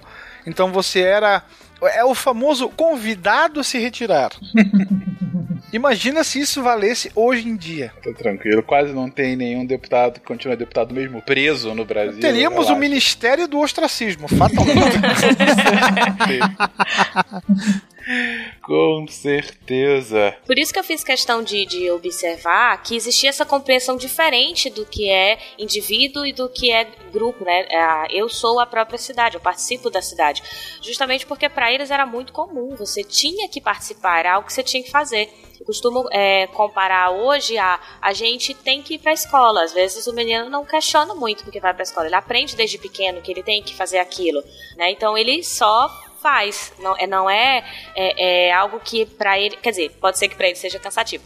Mas mesmo ele reclamando de ir, ele continua fazendo, porque ele aprendeu que a educação é o caminho, ou ele aprendeu que a escola tem que. Ele não pode fugir daquilo, senão ele é o marginalizado, ele é o vagabundo e a culpa vai ser dele. É uma, é uma comparação assim distante, mas é apenas para que a gente possa entender assim, é do cotidiano. A gente aprendeu desde muito pequeno que a gente tinha que ir para a escola, que a gente tinha que ter educação e a gente nunca pensou por que a gente tinha que fazer aquilo. A gente não precisou, a gente só foi. Então, naquele período, não se questionava, você tem que fazer. Quem não faz é absurdo, ninguém consegue entender uma pessoa que, que não faz, que não quer fazer, não quer participar da política. A cidade de Townsville, a cidadezinha mais feliz, mais limpa, mais segura do mundo. Lar das meninas superpoderosas, do professor, do prefeito, da senhorita Belo, da senhorita Kim, macaco louco e do bem intencionado, mas sempre perigo, povo de Townsville. Mas quem não caiu no ostracismo foram os romanos. Que, como eu comentei agora há pouco, tem em Roma o centro do maior império da antiguidade. né? Se você parar pra pensar, uma cidade dá um nome a um dos maiores impérios, né? Verdade, verdade. Cidade essa que também nasceu da mesma forma que nós já comentamos. Muito das cidades romanas vão vir, claro, das cidades gregas. Você vai copiar na cara dura e vai fazer um pequeno ou depois um grande upgrade em relação àquilo que se tinha. Dentro do sistema ateniense nós tínhamos uma grande assembleia, conselho, um tribunal, todos eles ocupados apenas por cidadãos. Em Roma nós vamos ter a criação de um órgão que vai ficar bem famoso, chamado Senado, que vem do latim senex, que significa ancião. Então você vai ter um grupo de anciãos que servirá como conselheiro dos governantes. É, quando normalmente a gente menciona Roma, você costuma lembrar somente do Império, mas antes disso ela foi uma monarquia ah, e ou fazendo a regressão, Império, República e monarquia. Então, para chegar no Império vai levar muito tempo e o Senado vai perpassar toda a história romana não como sendo um algo obrigatório que o rei ou que o cônsul necessariamente teria que obedecer aquilo que o conselho dos anciãos dissesse, mas pegaria mal se ele não fizesse. Dizem que o primeiro presidente foi Renan Calheiros, do Senado Romano. Como, diferente de Atenas, a Roma é centralizada e conquista outros territórios, a, a infraestrutura romana também também dentro da cidade e também a ligação entre cidades romanas é um é uma, é uma coisa nova no surgimento em relação à, à Grécia, né? Então, em Roma tem os, os, os aquedutos para distribuição de água e também estradas entre ligando a, a, as cidades sob o poder de, de Roma. Tanto é que você tem anfiteatros, aquedutos, os fóruns, aqui na Península Ibérica, herança direta da dominação romana da época. Então você vai é, lançar mão disso tudo e vai deixar aquela região com a sua cara, seja com aqueduto, seja com o fórum, seja com o circo máximo, as famosas termas ou casas de banho.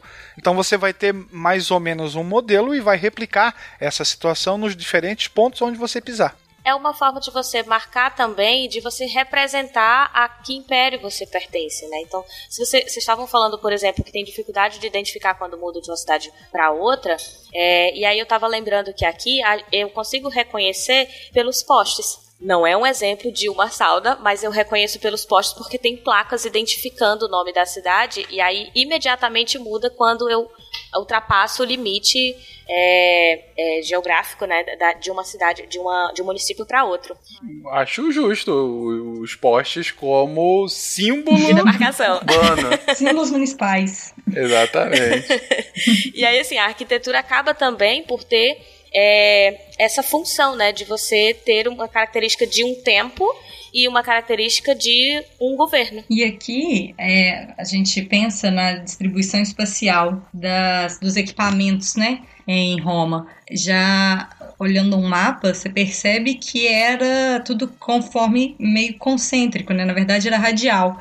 Então as coisas eram distribuídas a partir do centro e cada bairro, distrito, né, é, tinha sua função. Então já tinha seu, seu zoneamento, seu objetivo. Gente, só pra constar, quando a Gabi fala equipamento, é um termo usado. é- equipamento urbano é basicamente qualquer local, seja público ou privada, que, que tenha alguma utilidade pública. Isso, qualquer lugar que tenha uma função para a vida da, so- pra vida da cidade. Exatamente. Então, se você tem uma praça, é um equipamento urbano. Se você tem um mercado, é um equipamento, um mercado público, assim. Um hospital. equipamento urbano. É. Um hospital. batalhão de polícia, tudo, tudo que tem uma finalidade. Uhum. E eu não sei se houve em algum local antes, acho que é, é o primeiro local, o grande local que tem, é, de fato, o imperador falando, dividindo a cidade em 14 bairros ou distritos e o que, que deve ter em cada lugar. Então acho que é, um- é uma, da, dos- uma coisa característica de Roma, né? E você aí achando que planejamento urbano era coisa do século XX. Brasília, Goiânia, né?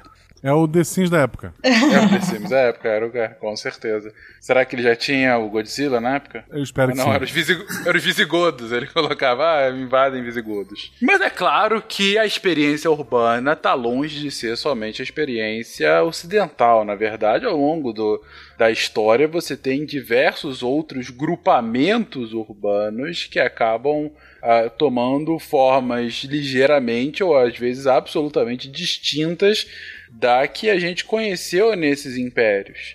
Ah, Vamos pegar, por exemplo, os muçulmanos que tiveram um grande choque com a civilização que a gente hoje chama ocidental durante a Idade Média.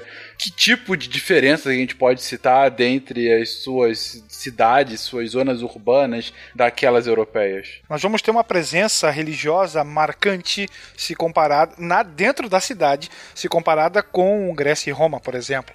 É, Roma nós, nós temos pesquisas arqueológicas que mostram hoje que você tinha edifícios coletivos de até seis ou sete andares, as chamadas insulae. Então, que eram famosas, na qual as pessoas traziam seus dejetos eh, na, naquela bacia e lançavam pela janela e um incauto que estivesse passando por baixo tomava um banho muito agradável de dejetos humanos.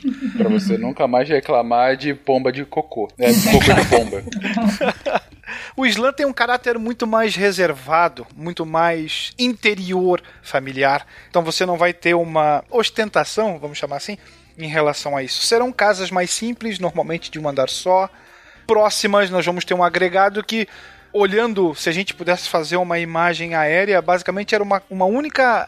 Uma única coisa, uma, um- uma grande mancha. E você quase não tem definição em relação a uma outra. Ruas estreitas, algumas ruas, essas que dão acessos à casa, normalmente são cobertas, então é algo mais reservado, com exceção da grande. Normalmente nós tínhamos isso, a grande entrada da cidade que teria um porte com uma porta majestosa para marcar o início disso, né? E as suas muralhas necessárias. Basicamente, em relação ao Islã, eu só botei o Islã para marcar essa diferença. Antes nós tínhamos o grande, vamos dizer assim. Agora a gente ou o grande e o público, né?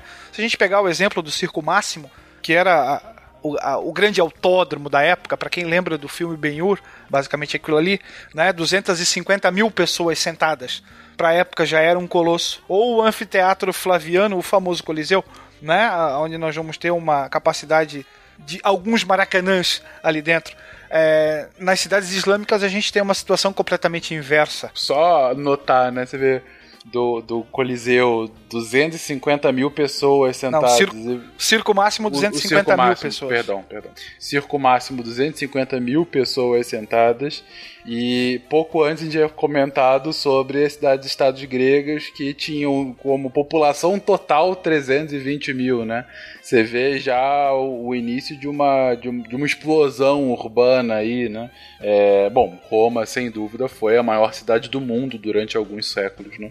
Ocidental, sim. Ocidental, mas mesmo oriental durante algum tempo, não? É, à, à frente de- da- das cidades chinesas e tal. Roma vai ter um caráter muito sui generis, né? Em relação a isso. Ah, Se você olhar a bota, vai vai ter uma determinada época que a bota toda era Roma. né? Ah, é, é, também tem isso. É, é. Mas eu digo mesmo do- da amante urbana, se eu não me engano, tem um vídeo que é justamente ah, um vídeo que mostra qual é. Vai passando os anos e ele mostra qual é a maior cidade do mundo naquele momento e qual é a população daquela cidade.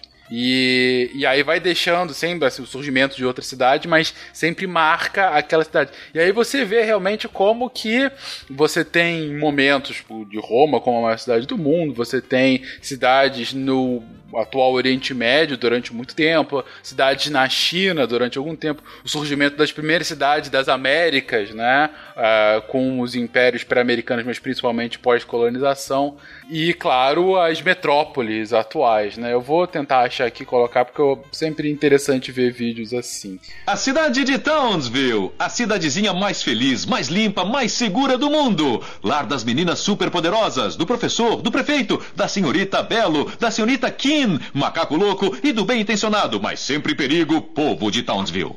Mas eu acho que é fundamental a gente comentar sobre a Idade Média e a cidade durante a Idade Média, porque a própria concepção moderna de cidade começa justamente dessa contraposição da não cidade durante o medievo europeu, né? Basicamente a gente vai ter um sistema que vai ficar conhecido como sistema feudal que vem de feudo. Nós já discutimos isso lá no cast de introdução sobre a Idade Média.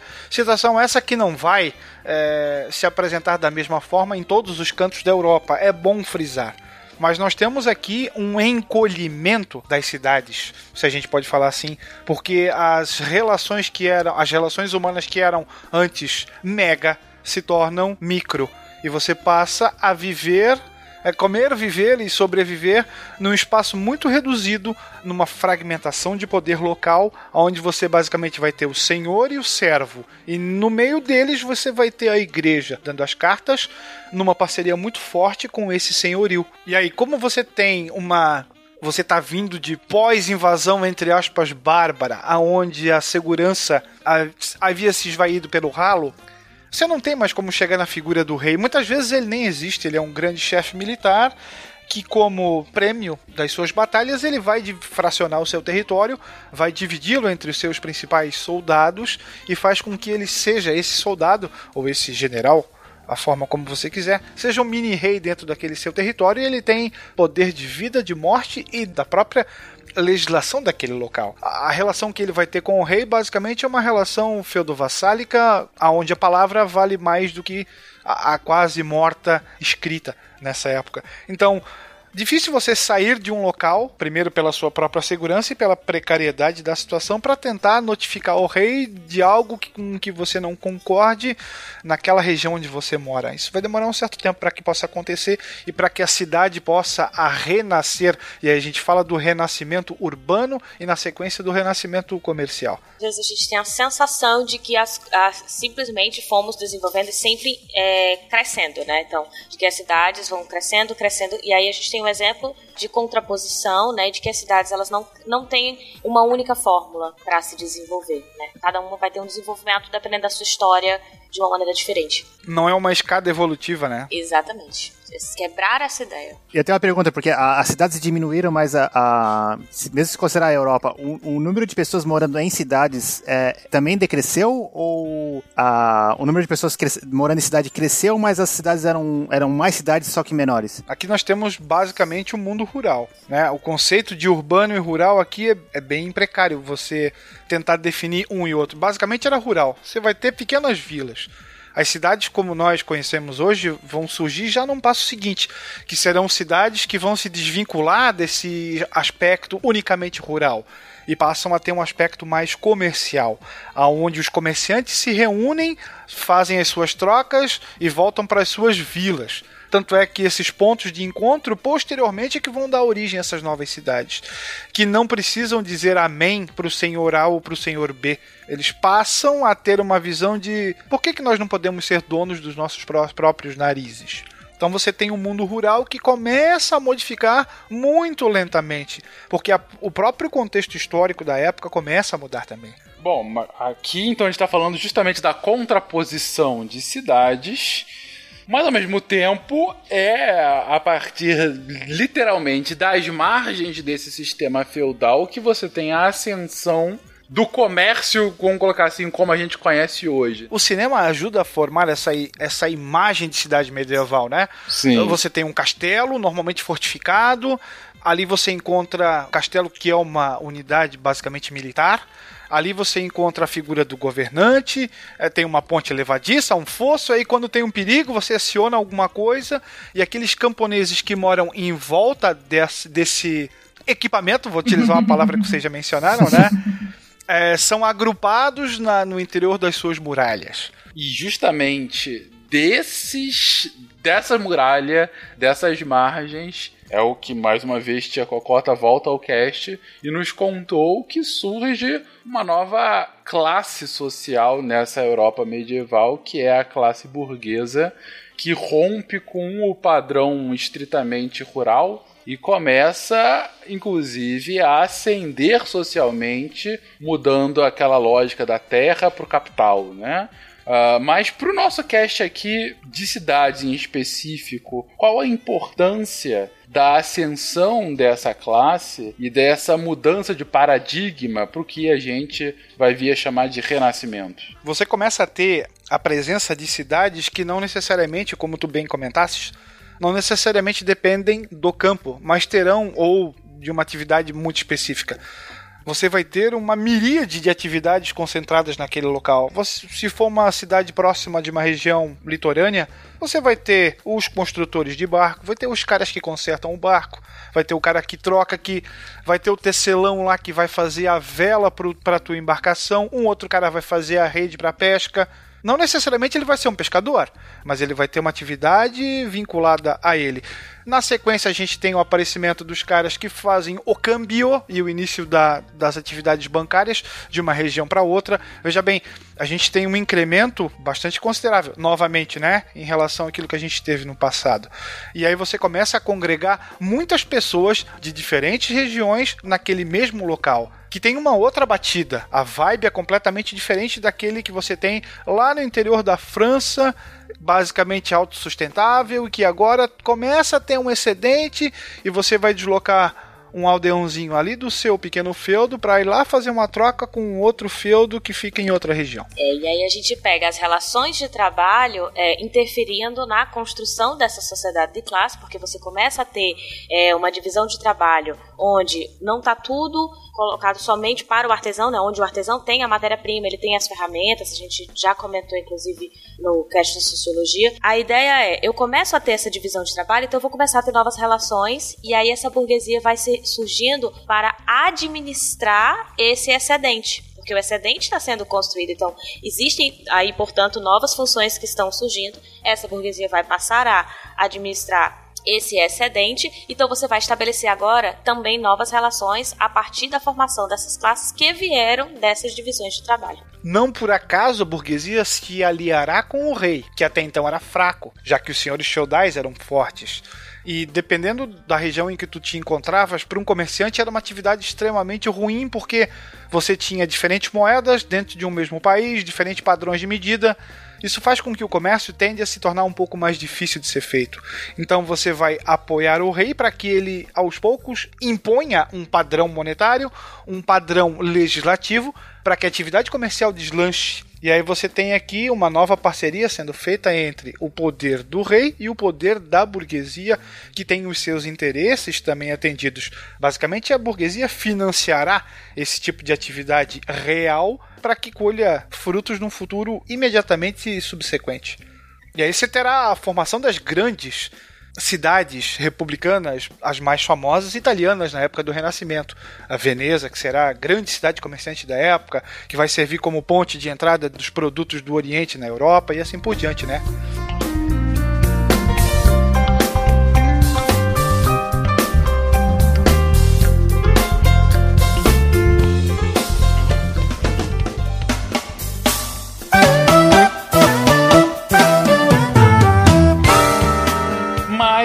A cidade ela vira algo mais próximo ao que a gente reconhece como hoje, com alguns séculos depois, né, algumas décadas, alguns séculos depois, quando a lógica da cidade começa a abrigar essa nova atividade que são as indústrias.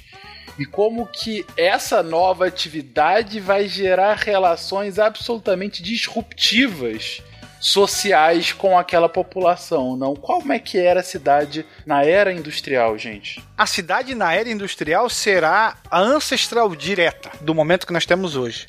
Aquela grande concentração de pessoas, aquele o ir e vir intenso de pessoas, vai de um lugar para o outro. A indústria terá como berço a cidade. Você não vai montar uma indústria no campo, né? Aquelas atividades de manufatura, aquelas primeiras oficinas que você antes desenvolvia na sua própria casa, agora ganha uma montante considerável. Você precisa abrigar pessoas não mais na sua casa. Você não tem espaço para isso. Você vai precisar de um outro local que abrigue, é, que tenha máquinas para que aquela atividade basicamente fabril possa se desenvolver. E aí nós vamos ter basicamente a indústria têxtil e a indústria alimentícia largando na frente nessa situação. Nós temos dados aqui que, que chamam bastante atenção. Quando a gente fala em revolução industrial, automaticamente a gente liga a Inglaterra, que foi o berço da chamada primeira revolução industrial, né? E na cidade de Londres nós temos um, algumas mudanças gigantescas que ocorrem em, em muito pouco tempo. É, então tinha, nós tínhamos aproximadamente 865 mil pessoas vivendo em Londres em 1801. E em 1841, 40 anos depois, nós já tínhamos quase 1 milhão e 900 mil pessoas. E o mais assustador ainda, em 1891, nós tínhamos 4 milhões e 200 mil pessoas morando. Então, em menos de 100 anos, você tem uma população que aumenta cinco vezes. E aí você imagina toda a estrutura que hoje nós pensaríamos assim, né? Que teria que existir na época para absorver essas pessoas. Coisa que nós sabemos que não aconteceu porque não era assim que funcionava. Você comentou que a, a cidade na era industrial é ancestral da, da cidade de hoje, e ela por si só, porque foi uma mudança tão rápida, ela também é ancestral da cidade renascentista, né? Então ela, ela aqui que começa a aparecer os problemas de uma cidade que cresceu muito rápido por uma infraestrutura que não não comportava a cidade que vinha que vem aparecendo, né? Não atende a demanda. Perfeito, isso aí. Essa mudança para né, para uma cidade onde você tem a indústria leva também essas famílias a buscar é, essas, esse novo emprego, né, esses, essas novas funções e também determina a mudança nas relações de família dessas cidades, porque agora aquelas famílias que a gente falava que eram extensas, elas passarão a ser essas famílias mais nucleares, né, onde eu não tenho aquele, aquela pá de gente comigo, agora são, é um, são grupos menores. Então, de fato, é o, o que mais se aproxima do que a gente conhece hoje como núcleo familiar muito relacionado a esses problemas urbanos que foram surgindo à medida que a demanda aumentou, porque houve esse movimento de migração, né? das famílias que antes ocupavam as áreas que a gente considera rural hoje e foram para essas cidades para exercer essas funções, é, essas atividades industriais e elas foram formando novos núcleos mais periféricos, mais distantes da onde, da onde estavam os centros industriais, as fábricas de verdade. Então, a gente tem dois tipos de problema nisso que são os antecessores do que a gente considera como mobilidade urbana, porque essa massa de trabalhadores precisava se locomover da onde é a moradia para onde é o lugar de trabalho. E a outra questão era a condição das casas mesmo. Não que o saneamento básico fosse uma coisa acessível, que não era, mas é, quando você adensa né, muito isso. Então, várias famílias, várias casas em condições muito precárias, você tem um problema muito grande nisso, né? Então, de fato, é, as cidades industriais, assim, elas são grandes exemplos de como uma cidade pode crescer muito rápido e não existe nenhum planejamento para isso, ou o que você vai fazer com essa cidade agora, já que ela já está desse tamanho. Como resolver? Gente, só para ter um, uma comparação, Uh, no mesmo vídeo, tá? Linkado aí no post, já achei aqui o vídeo e tem duas partes. O vídeo mostra a evolução das cinco maiores cidades do mundo uh, desde alguns anos antes de, de, da Era Comum até os dias de hoje. Na verdade, ele inclusive faz uma, uma previsão até o final de 2100. As únicas cidades até o século XIX que tinham chegado a um milhão de habitantes tinham sido Roma, depois acho que Xangai na China, posso estar enganado, mas é, alguma cidade chinesa, e Bagdá. Foram as únicas três e Bagdá foi a maior delas. Ela tinha atingido 1,3 milhões de, de, pessoas lá no início do século 13. Londres, ela não só passa de um milhão de pessoas, mas ela passa, ela chega a 4 milhões de pessoas em menos de um século. É isso que a gente está querendo colocar de explosão demográfica. E é claro que Londres aqui é o exemplo mais extremado, é a maior cidade do mundo e vai se manter como a maior cidade do mundo pelo menos até a Primeira Guerra Mundial.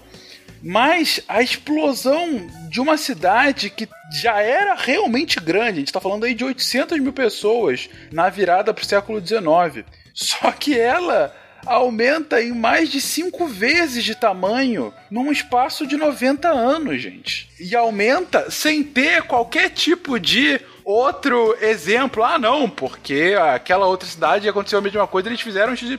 Não, era a primeira vez na história da humanidade que um lugar tão pequeno abrigava tanta gente. E como que você vai fazer para comportar 4 milhões de pessoas, gente. Todos os equipamentos urbanos, toda a questão de transporte, toda a questão de água encanada, de esgoto. Imagina como essa concentração de pessoas não trouxe doenças para aquela cidade num momento em que saneamento e que saúde pública era algo que se passava ao largo, gente. É isso que a gente está tentando trazer.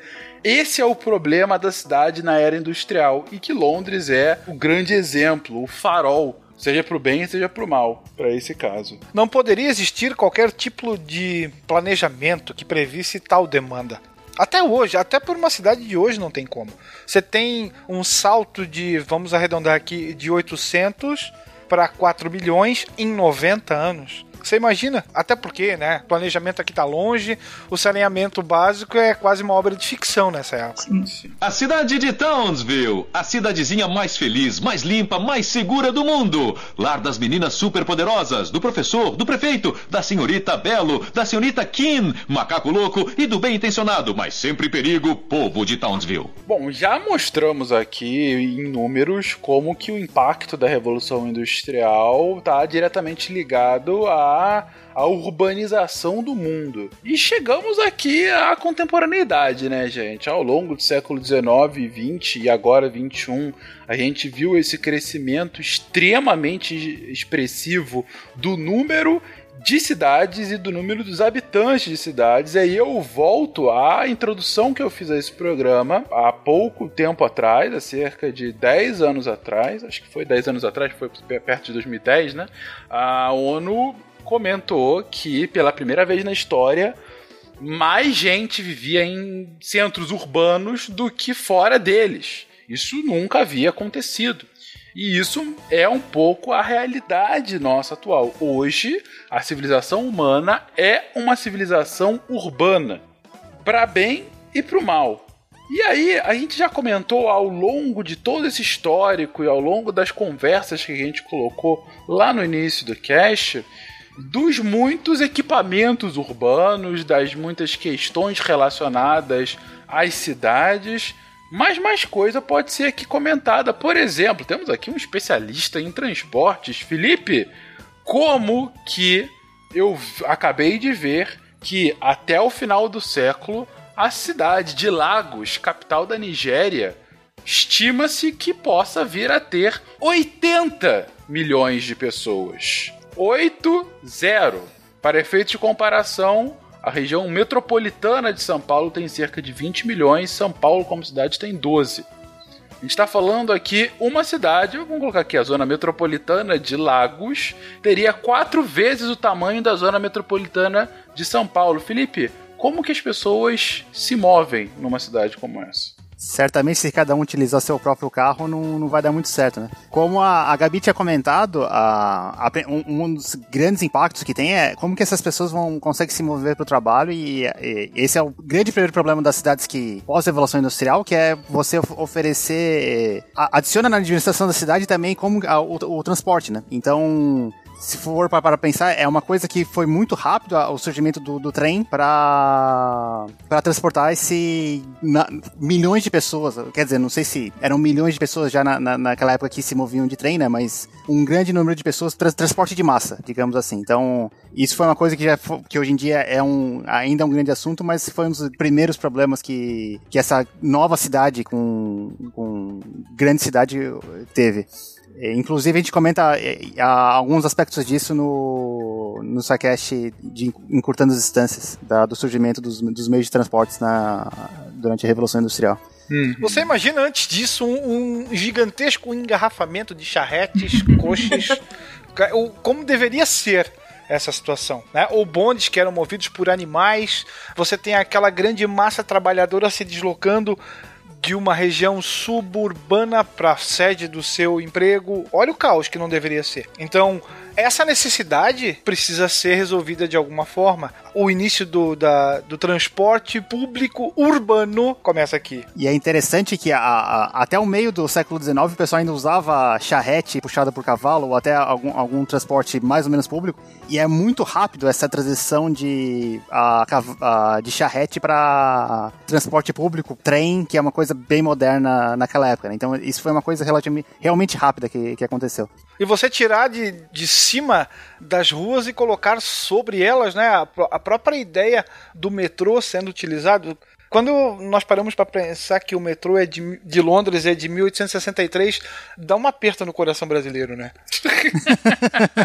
Nossa, em Belo Horizonte só tem uma linha. É verdade. Bom, não à toa o, o tamanho, né? Hoje em dia, de metrôs como o de Londres, como de Paris, como de Nova York, que também é antigo, de Tóquio, enfim. E dá um aperto sim, Will, dá um aperto bastante grande. a importância que tem a gente pensar o transporte no desenvolvimento da cidade, porque ela não é só o deslocamento de uma pessoa para ir, por exemplo, trabalhar. Se a gente pensar hoje a facilidade de você ter um transporte, por exemplo, você não precisar pegar o seu carro e ir num transporte é, coletivo, é, mas você conseguir descer próximo ao local que você quer, você poder ir a espaços de arte, a espaços de cultura, então o transporte acaba sendo também o desenvolvimento da cultura da própria cidade. Né? Se você tem, é, por exemplo, aqui na cidade a gente tem um, um- um metrô que ele vai em pontos da cidade onde os ônibus não circulam. E sempre tem essa discussão de, ah, mas não leva tantas pessoas. Ok, não leva quais pessoas? Talvez não leve você, talvez você não seja usuário daquele metrô, mas tem uma parte da população que sequer tem transporte, outro tipo de transporte coletivo para lá, e esse metrô, ele foi fundamental para o desenvolvimento de universidades próximas, de comércio que foi construído ali por conta é, da chegada do metrô, né, quando foi colocado o metrô, da- da- das próprias residências. Então, você pensar também o transporte com o desenvolvimento de, de regiões da própria cidade, né, da formação da própria cidade, desse- dessa conexão entre vários setores dessa sociedade. Perfeito, Olivia. É, é, a- uma coisa que é, no jargão de transportes é, é a tal da demanda induzida, que assim, a partir do momento que você oferece mais transportes, o que acontece é o pessoal faz mais atividades. E tem, tem uma parte boa, que nem você falou com isso, né? As pessoas podem fazer coisas que não era possível antes, e certamente, se não é bem planejado, pode ter, enfim, congestionamento e, e coisas do tipo. Então, realmente, isso é um, um elemento bem importante. Bom, se falar sobre saneamento também é outro tema que a gente já explorou bastante e, obviamente, é é um tema recorrente para quando a gente vai falar de cidades. Tem um cast especificamente sobre o tema, o 212, em que a gente fala sobre saneamento e as questões técnicas políticas e de saúde pública relacionadas. Agora, é bom comentar que, mais uma vez, é, a ausência, na verdade, própria lógica do início do- de técnicas de saneamento, tanto de melhor distribuição de água potável, como principalmente de coleta dos dejetos, se acontece pela necessidade, né? De ter uma população daquele tamanho e do cocô das pessoas sendo escoados por canaletas no meio da rua, não é verdade? Inclusive, é- esse é um caso clássico de. da- hoje em dia a pessoa fala da Big Data e a utilização de dados. Esse caso que ficou famoso, que teve um surto de cólera em Lo- em Londres, e a. O Jon Snow, ele me- meio que olhou a. a- a- começou a analisar no mapa a Jon incidência. Snow? Jon Snow. O John É Snow. sério? É sério. E que começou a, a cruzar os dados e correlacionar que ele percebeu que a- os casos de, de cólera aumentava, era muito maior na- nos bairros que era servido por uma empresa e muito menor do que a servindo a empresa. E ele- depois ele começou, ele percebeu que uma estava a, a montante do, do rio, né? Então, assim, o, o- o- é, o, é o Thames, né, em Londres, né? Os bairros que eram servidos por, por quem tava recebia água limpa, ou seja, que na- ainda não tinha sido largado os dejetos da, da própria, da- das próprias indústrias, tinham menos incidência de cólera do que, do que os outros. Então foi um, um- também um caso também de a ter esse, esse tipo de problema e também a, a- utilização de análise de dados estatísticas para tentar identificar qual é a causa do problema. Não só dado estatístico, né? Mas como dado espacial. E aí, puxando a sardinha pro meu lado, isso é, essa é a história do princípio das análises espaciais, que é de mapear um problema, e aí no caso é um problema urbano, que era que é a, a ocorrência de cólera, e encontrar uma solução que fosse aplicável àquela condição, àquele lugar, né? E aí essa percepção dos poços que estavam contaminados pela ocorrência da doença. Bem legal. Só não sei como vocês estão falando isso quando todos sabemos que o Jon Snow não sabe de nada. Mas um outro caso de, de evolução eh, bastante grande, não só do conhecimento técnico, mas até de uma disciplina, também gerado por conta de, eh, de, de problemas relacionados à saúde, foi poluição do ar, né, gente? É, nessa época industrial não existia nenhum controle sobre isso, né? A verdade é que a, a poluição do ar, ela causada né, em decorrência das fumaças e outros é, efluentes que as indústrias lançavam na atmosfera sem muito controle, até porque não existia muito essa preocupação. Só que, de fato, virou um problema em algum momento. Então, é, é para mim, é mais um caso de é, a gente tem um problema e precisamos ir corrigindo, sabe? E foi claramente essa situação da, da, poluição do ar. Não se sabia da, de que isso aí poderia causar graves doenças respiratórias, né? Então não tinha nem, nenhuma regulação por causa disso. Uma gota d'água que aconteceu foi assim, ah, já começou a ter casos de ah, dias bem fechados por causa de poluição, ah, mas teve em dezembro de 52 em Londres, sempre em Londres, né? Ah, teve quatro dias que foram ah, muito ah, fechados, que eles chamam de do Great Smog de Londres. E tem estimativas que mais ou menos 4 mil pessoas morreram por consequências, dire... por consequências desse, desse evento. E esse foi um grande marcador para ter começar a, a ter leis ambientais para cidades, né? E, é- e aqui é um caso desafiador porque a gente está falando de região metropolitana, né? Poluição é uma coisa que não, você não polui só a cidade, né? Você, você polui todas as cidades em, em volta. Então tem é uma coisa que, enfim, temos que no- nos planejar para isso e, e não é só uma questão da cidade em si, né? A cidade de Townsville, a cidadezinha mais feliz, mais limpa, mais segura do mundo. Lar das meninas superpoderosas, do professor, do prefeito, da senhorita Belo, da senhorita Kim, macaco louco e do bem intencionado, mas sempre perigo, povo de Townsville. Esse caso de Londres, né, do The Great Smog de 52, que aliás é muito bem retratado na série The Crown. Tem um episódio específico sobre esse dia, ficou muito legal. Esse caso é muito emblemático para quem estuda questões ambientais, porque é a partir, como disse agora o Felipe, é a partir do, do Great Smog que você tem as primeiras legislações ambientais de fato. Você já tinha uma outra coisa, principalmente para água, coisa assim, mas não um, um- políticas públicas motivadas por questões ambientais. Na verdade, a, a motivação aqui era saúde pública, mas você começa a ter a vinculação de saúde pública com questões ambientais, no caso, poluição. Mas é nessa época que as primeiras políticas ambientais surgem, e esse é um caso muito como de inflexão de fato para a causa, né?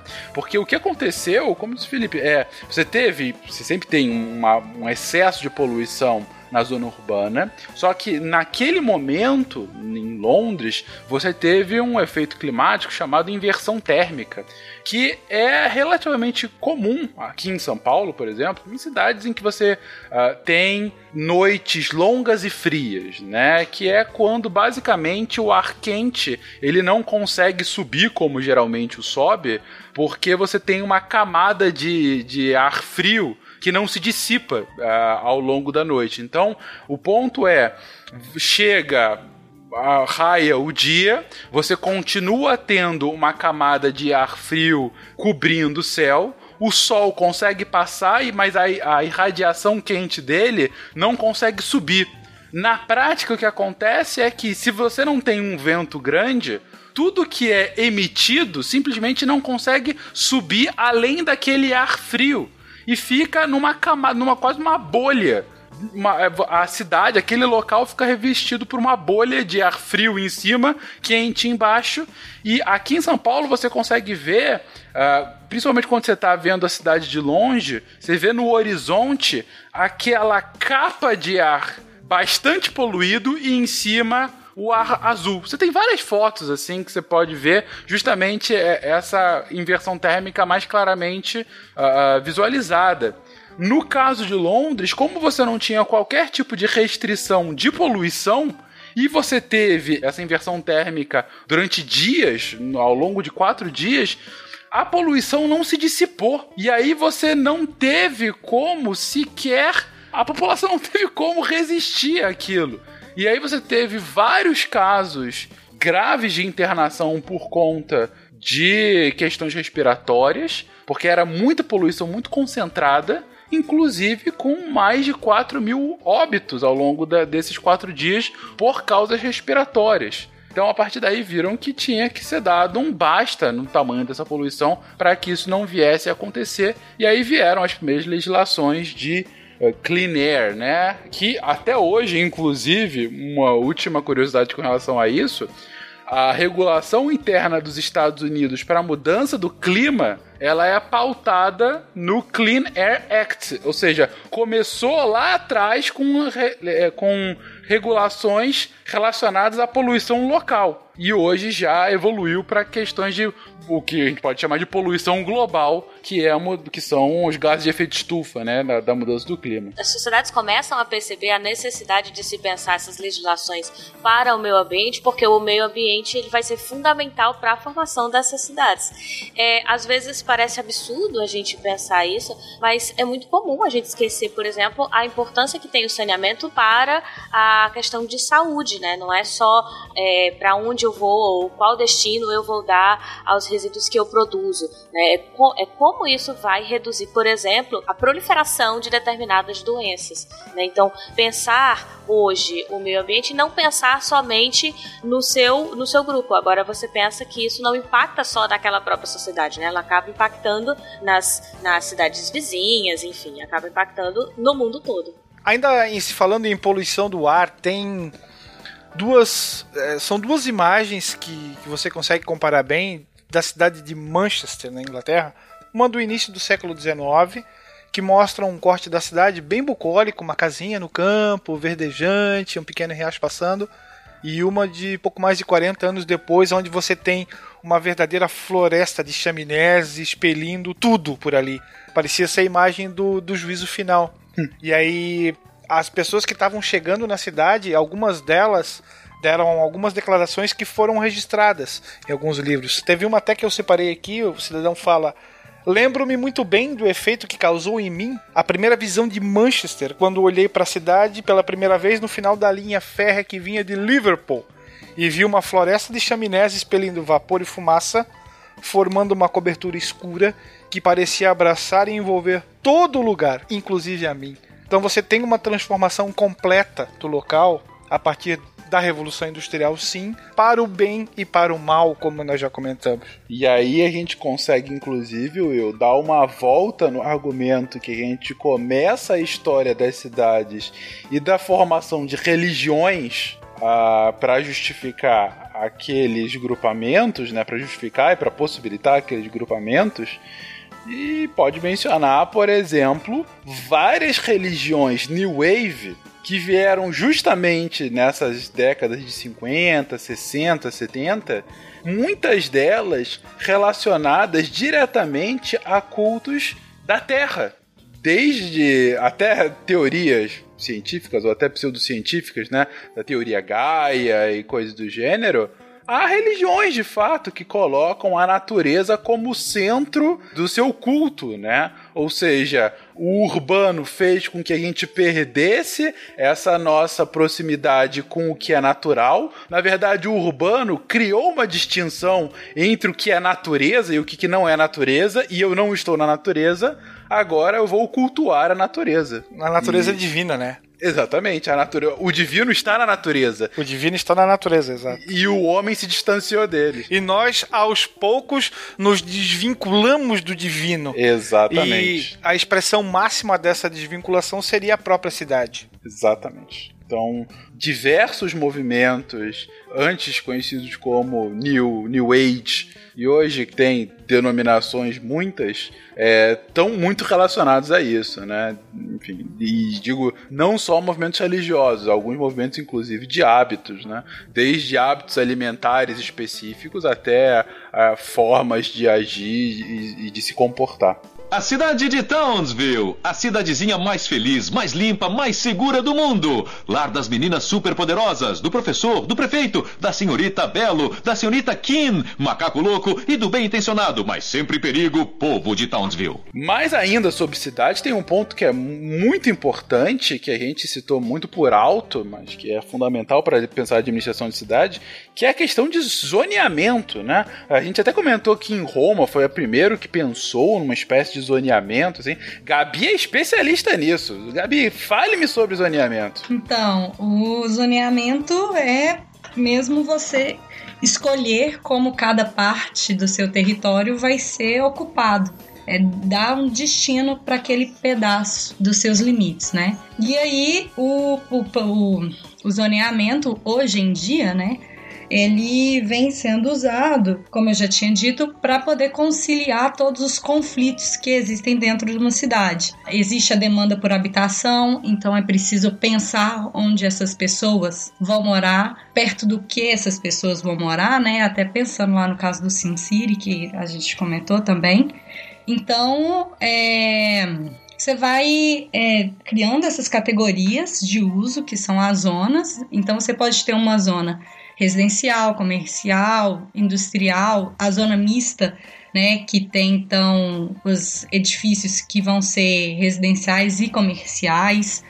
E você cria limites para esses usos. Então eu vou fazer uma zona residencial de adensamento restrito ou de adensamento preferencial. Então o que isso quer dizer? Olha, aqui nessa área que eu estou separando, eu quero mesmo que exista um aumento da população e ou não. Essa área aqui já está saturada quanto às residências e as pessoas que ela pode receber que ela suporta. Então você vai fazendo é, essa distribuição, né? E, e, tem várias maneiras de fazer isso, de colocar esses limites. É, você pode fazer os limites por, por área construída. Então imagina, vamos pegar um lote comum de 360 metros quadrados. Desse lote, 20% você não pode construir. Então já é um, um certo tipo de limite.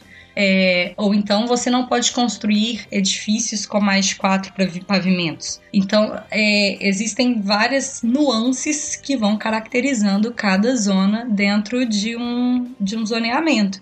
Então, é, São Paulo passou recentemente por isso, Belo Horizonte está passando também um, por um zoneamento novo e o zoneamento então ele é feito é, é em conjunto, né, entre o poder público, a população e os outros agentes interessados. Então tem reuniões para se debater o zoneamento para de modo que consiga atender as expectativas de todo mundo de um modo satisfatório, né? O objetivo é uma cidade ideal. Meio ideal para quem, né?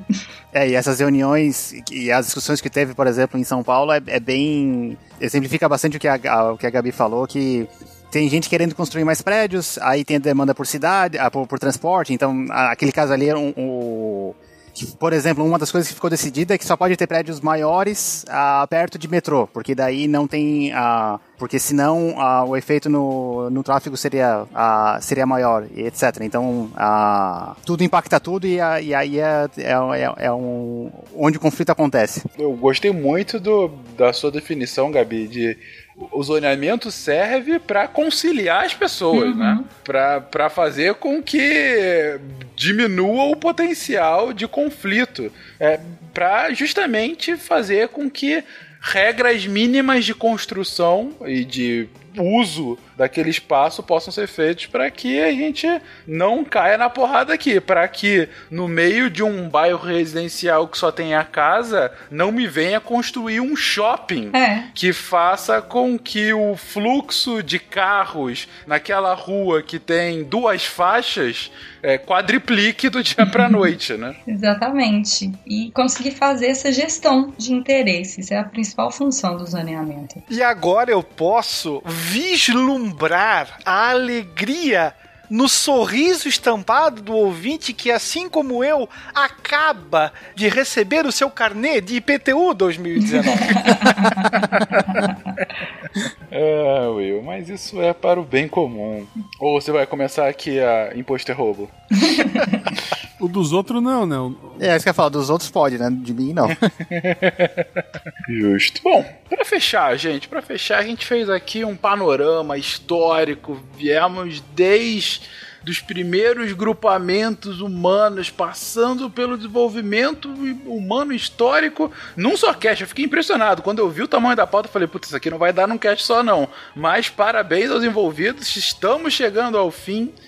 E chegamos ao fim justamente com o futuro. Eu já fiz uma primeira provocação aqui de ter visto que Lagos, na capital da Nigéria, terá cerca de 80 milhões de pessoas até o final do nosso século. E vou além, as cinco maiores cidades, a população somadas delas vai chegar a cerca de 350 milhões de pessoas. O Brasil hoje tem 210 milhões, gente. Só essas cinco vai ter quase um Brasil e meio atual. O que, que vai ser do. Claro que a gente não vai ter só cidades desse tamanho, óbvio. Aqui é, é um exagero pelas maiores cidades, cidades que estão tendo um, um grande crescimento demográfico recente e tendem a continuar com esse mesmo, mas a provocação é: qual é o futuro das cidades, gente? Eu não tô também pedindo que vocês imaginem a cidade de 2500, mas pelo menos até o final do século, para onde é que a gente vai?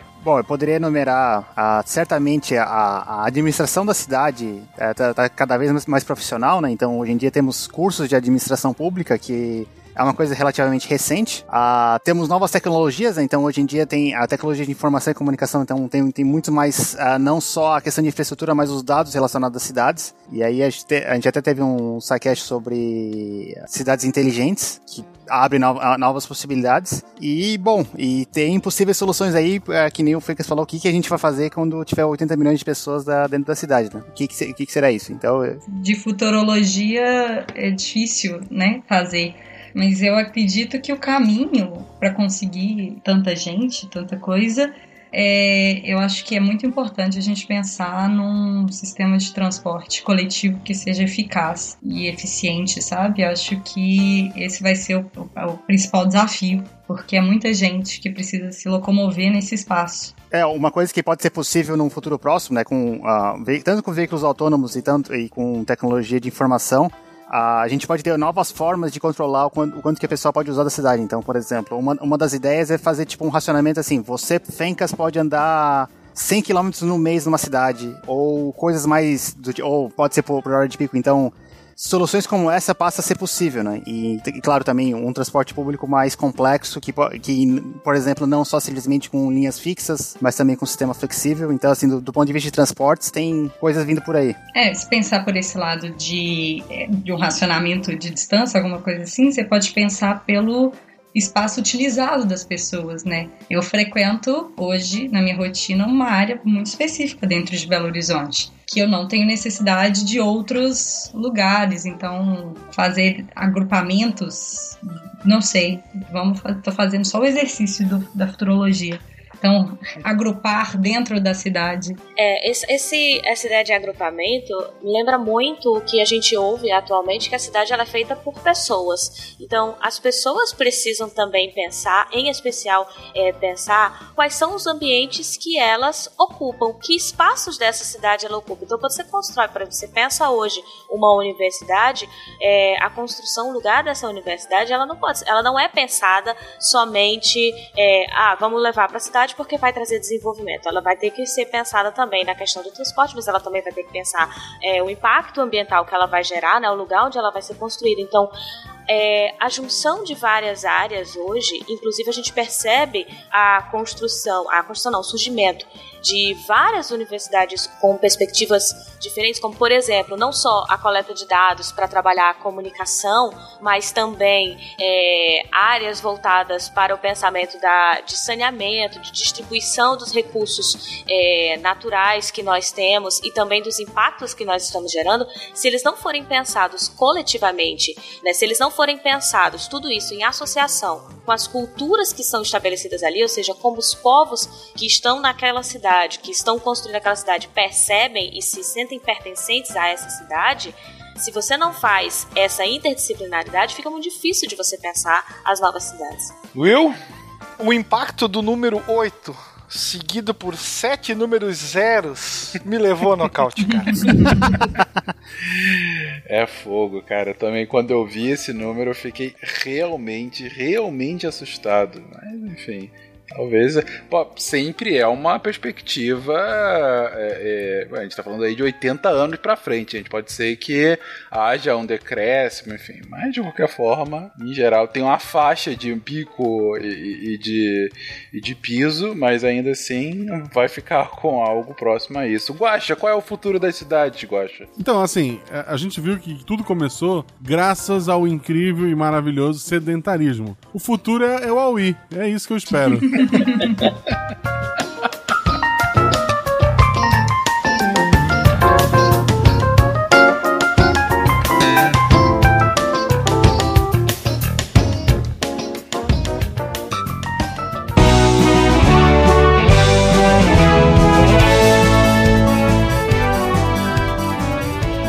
Sério que jogaram a Jujuba aqui no final? Cadê a Jujuba? Ah, se ela não tá aqui, deixa que eu faça os recados e tal. Afinal, não somos parentes, mas estamos aqui para ajudar. Pessoal, lembrando a vocês para nos seguir nas redes sociais, arroba Podcast. Siga também todo mundo que participou desse cast, procure as arrobas. É, tem lá em equipe, lá em cima na binha equipe, no site do Portal Deviante. Tu vai lá, tu consegue o contato de todo mundo, mas sigam-nos. É bom lembrar também que este podcast só existe porque temos padrinhos ou patronos ou pessoas legais. É, chame como vocês quiserem, eu chamo de amigos.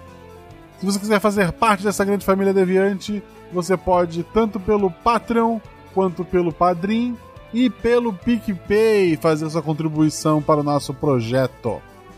Por sinal, se for usar o PicPay, você pode usar um de nossos códigos. É, você vai lá, cria uma conta nova, você escreve tudo maiúsculo: Jujuba ou Guacha. Usando um desses dois códigos, você está ajudando a gente também ao criar sua conta nova lá no PicPay. Eu recomendo muito, é, é bem bacana. Eles não estão me pagando para falar bem deles, mas poderiam. Campus Party está chegando é no fim de semana que vem, na verdade, na semana que vem. O pessoal do SciCast vai aparecer lá durante vários dias, por isso é importante seguir-nos nas redes sociais e ficar de olho em tudo que a gente postar. Eu estarei no sábado. Eu chego sexta-noite, mas vou ficar o sábado o dia inteiro na campus. Então, o pessoal que for lá, não esqueçam de me dar um abraço, porque eu quero me dar um abraço em vocês. Nós temos Fernando Malta, Jujuba e grande elenco. Eu não sei mais quem vem, mas vem bastante gente legal. Então, um beijo para vocês. Obrigado por curtirem mais este incrível episódio. Eu prometo que semana que vem a Jujuba volta.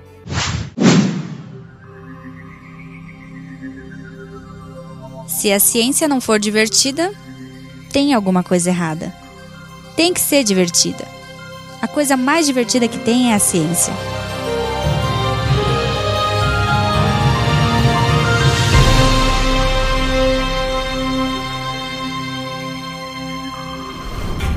Este programa foi editado por Tapcast. Edições e produções de podcast.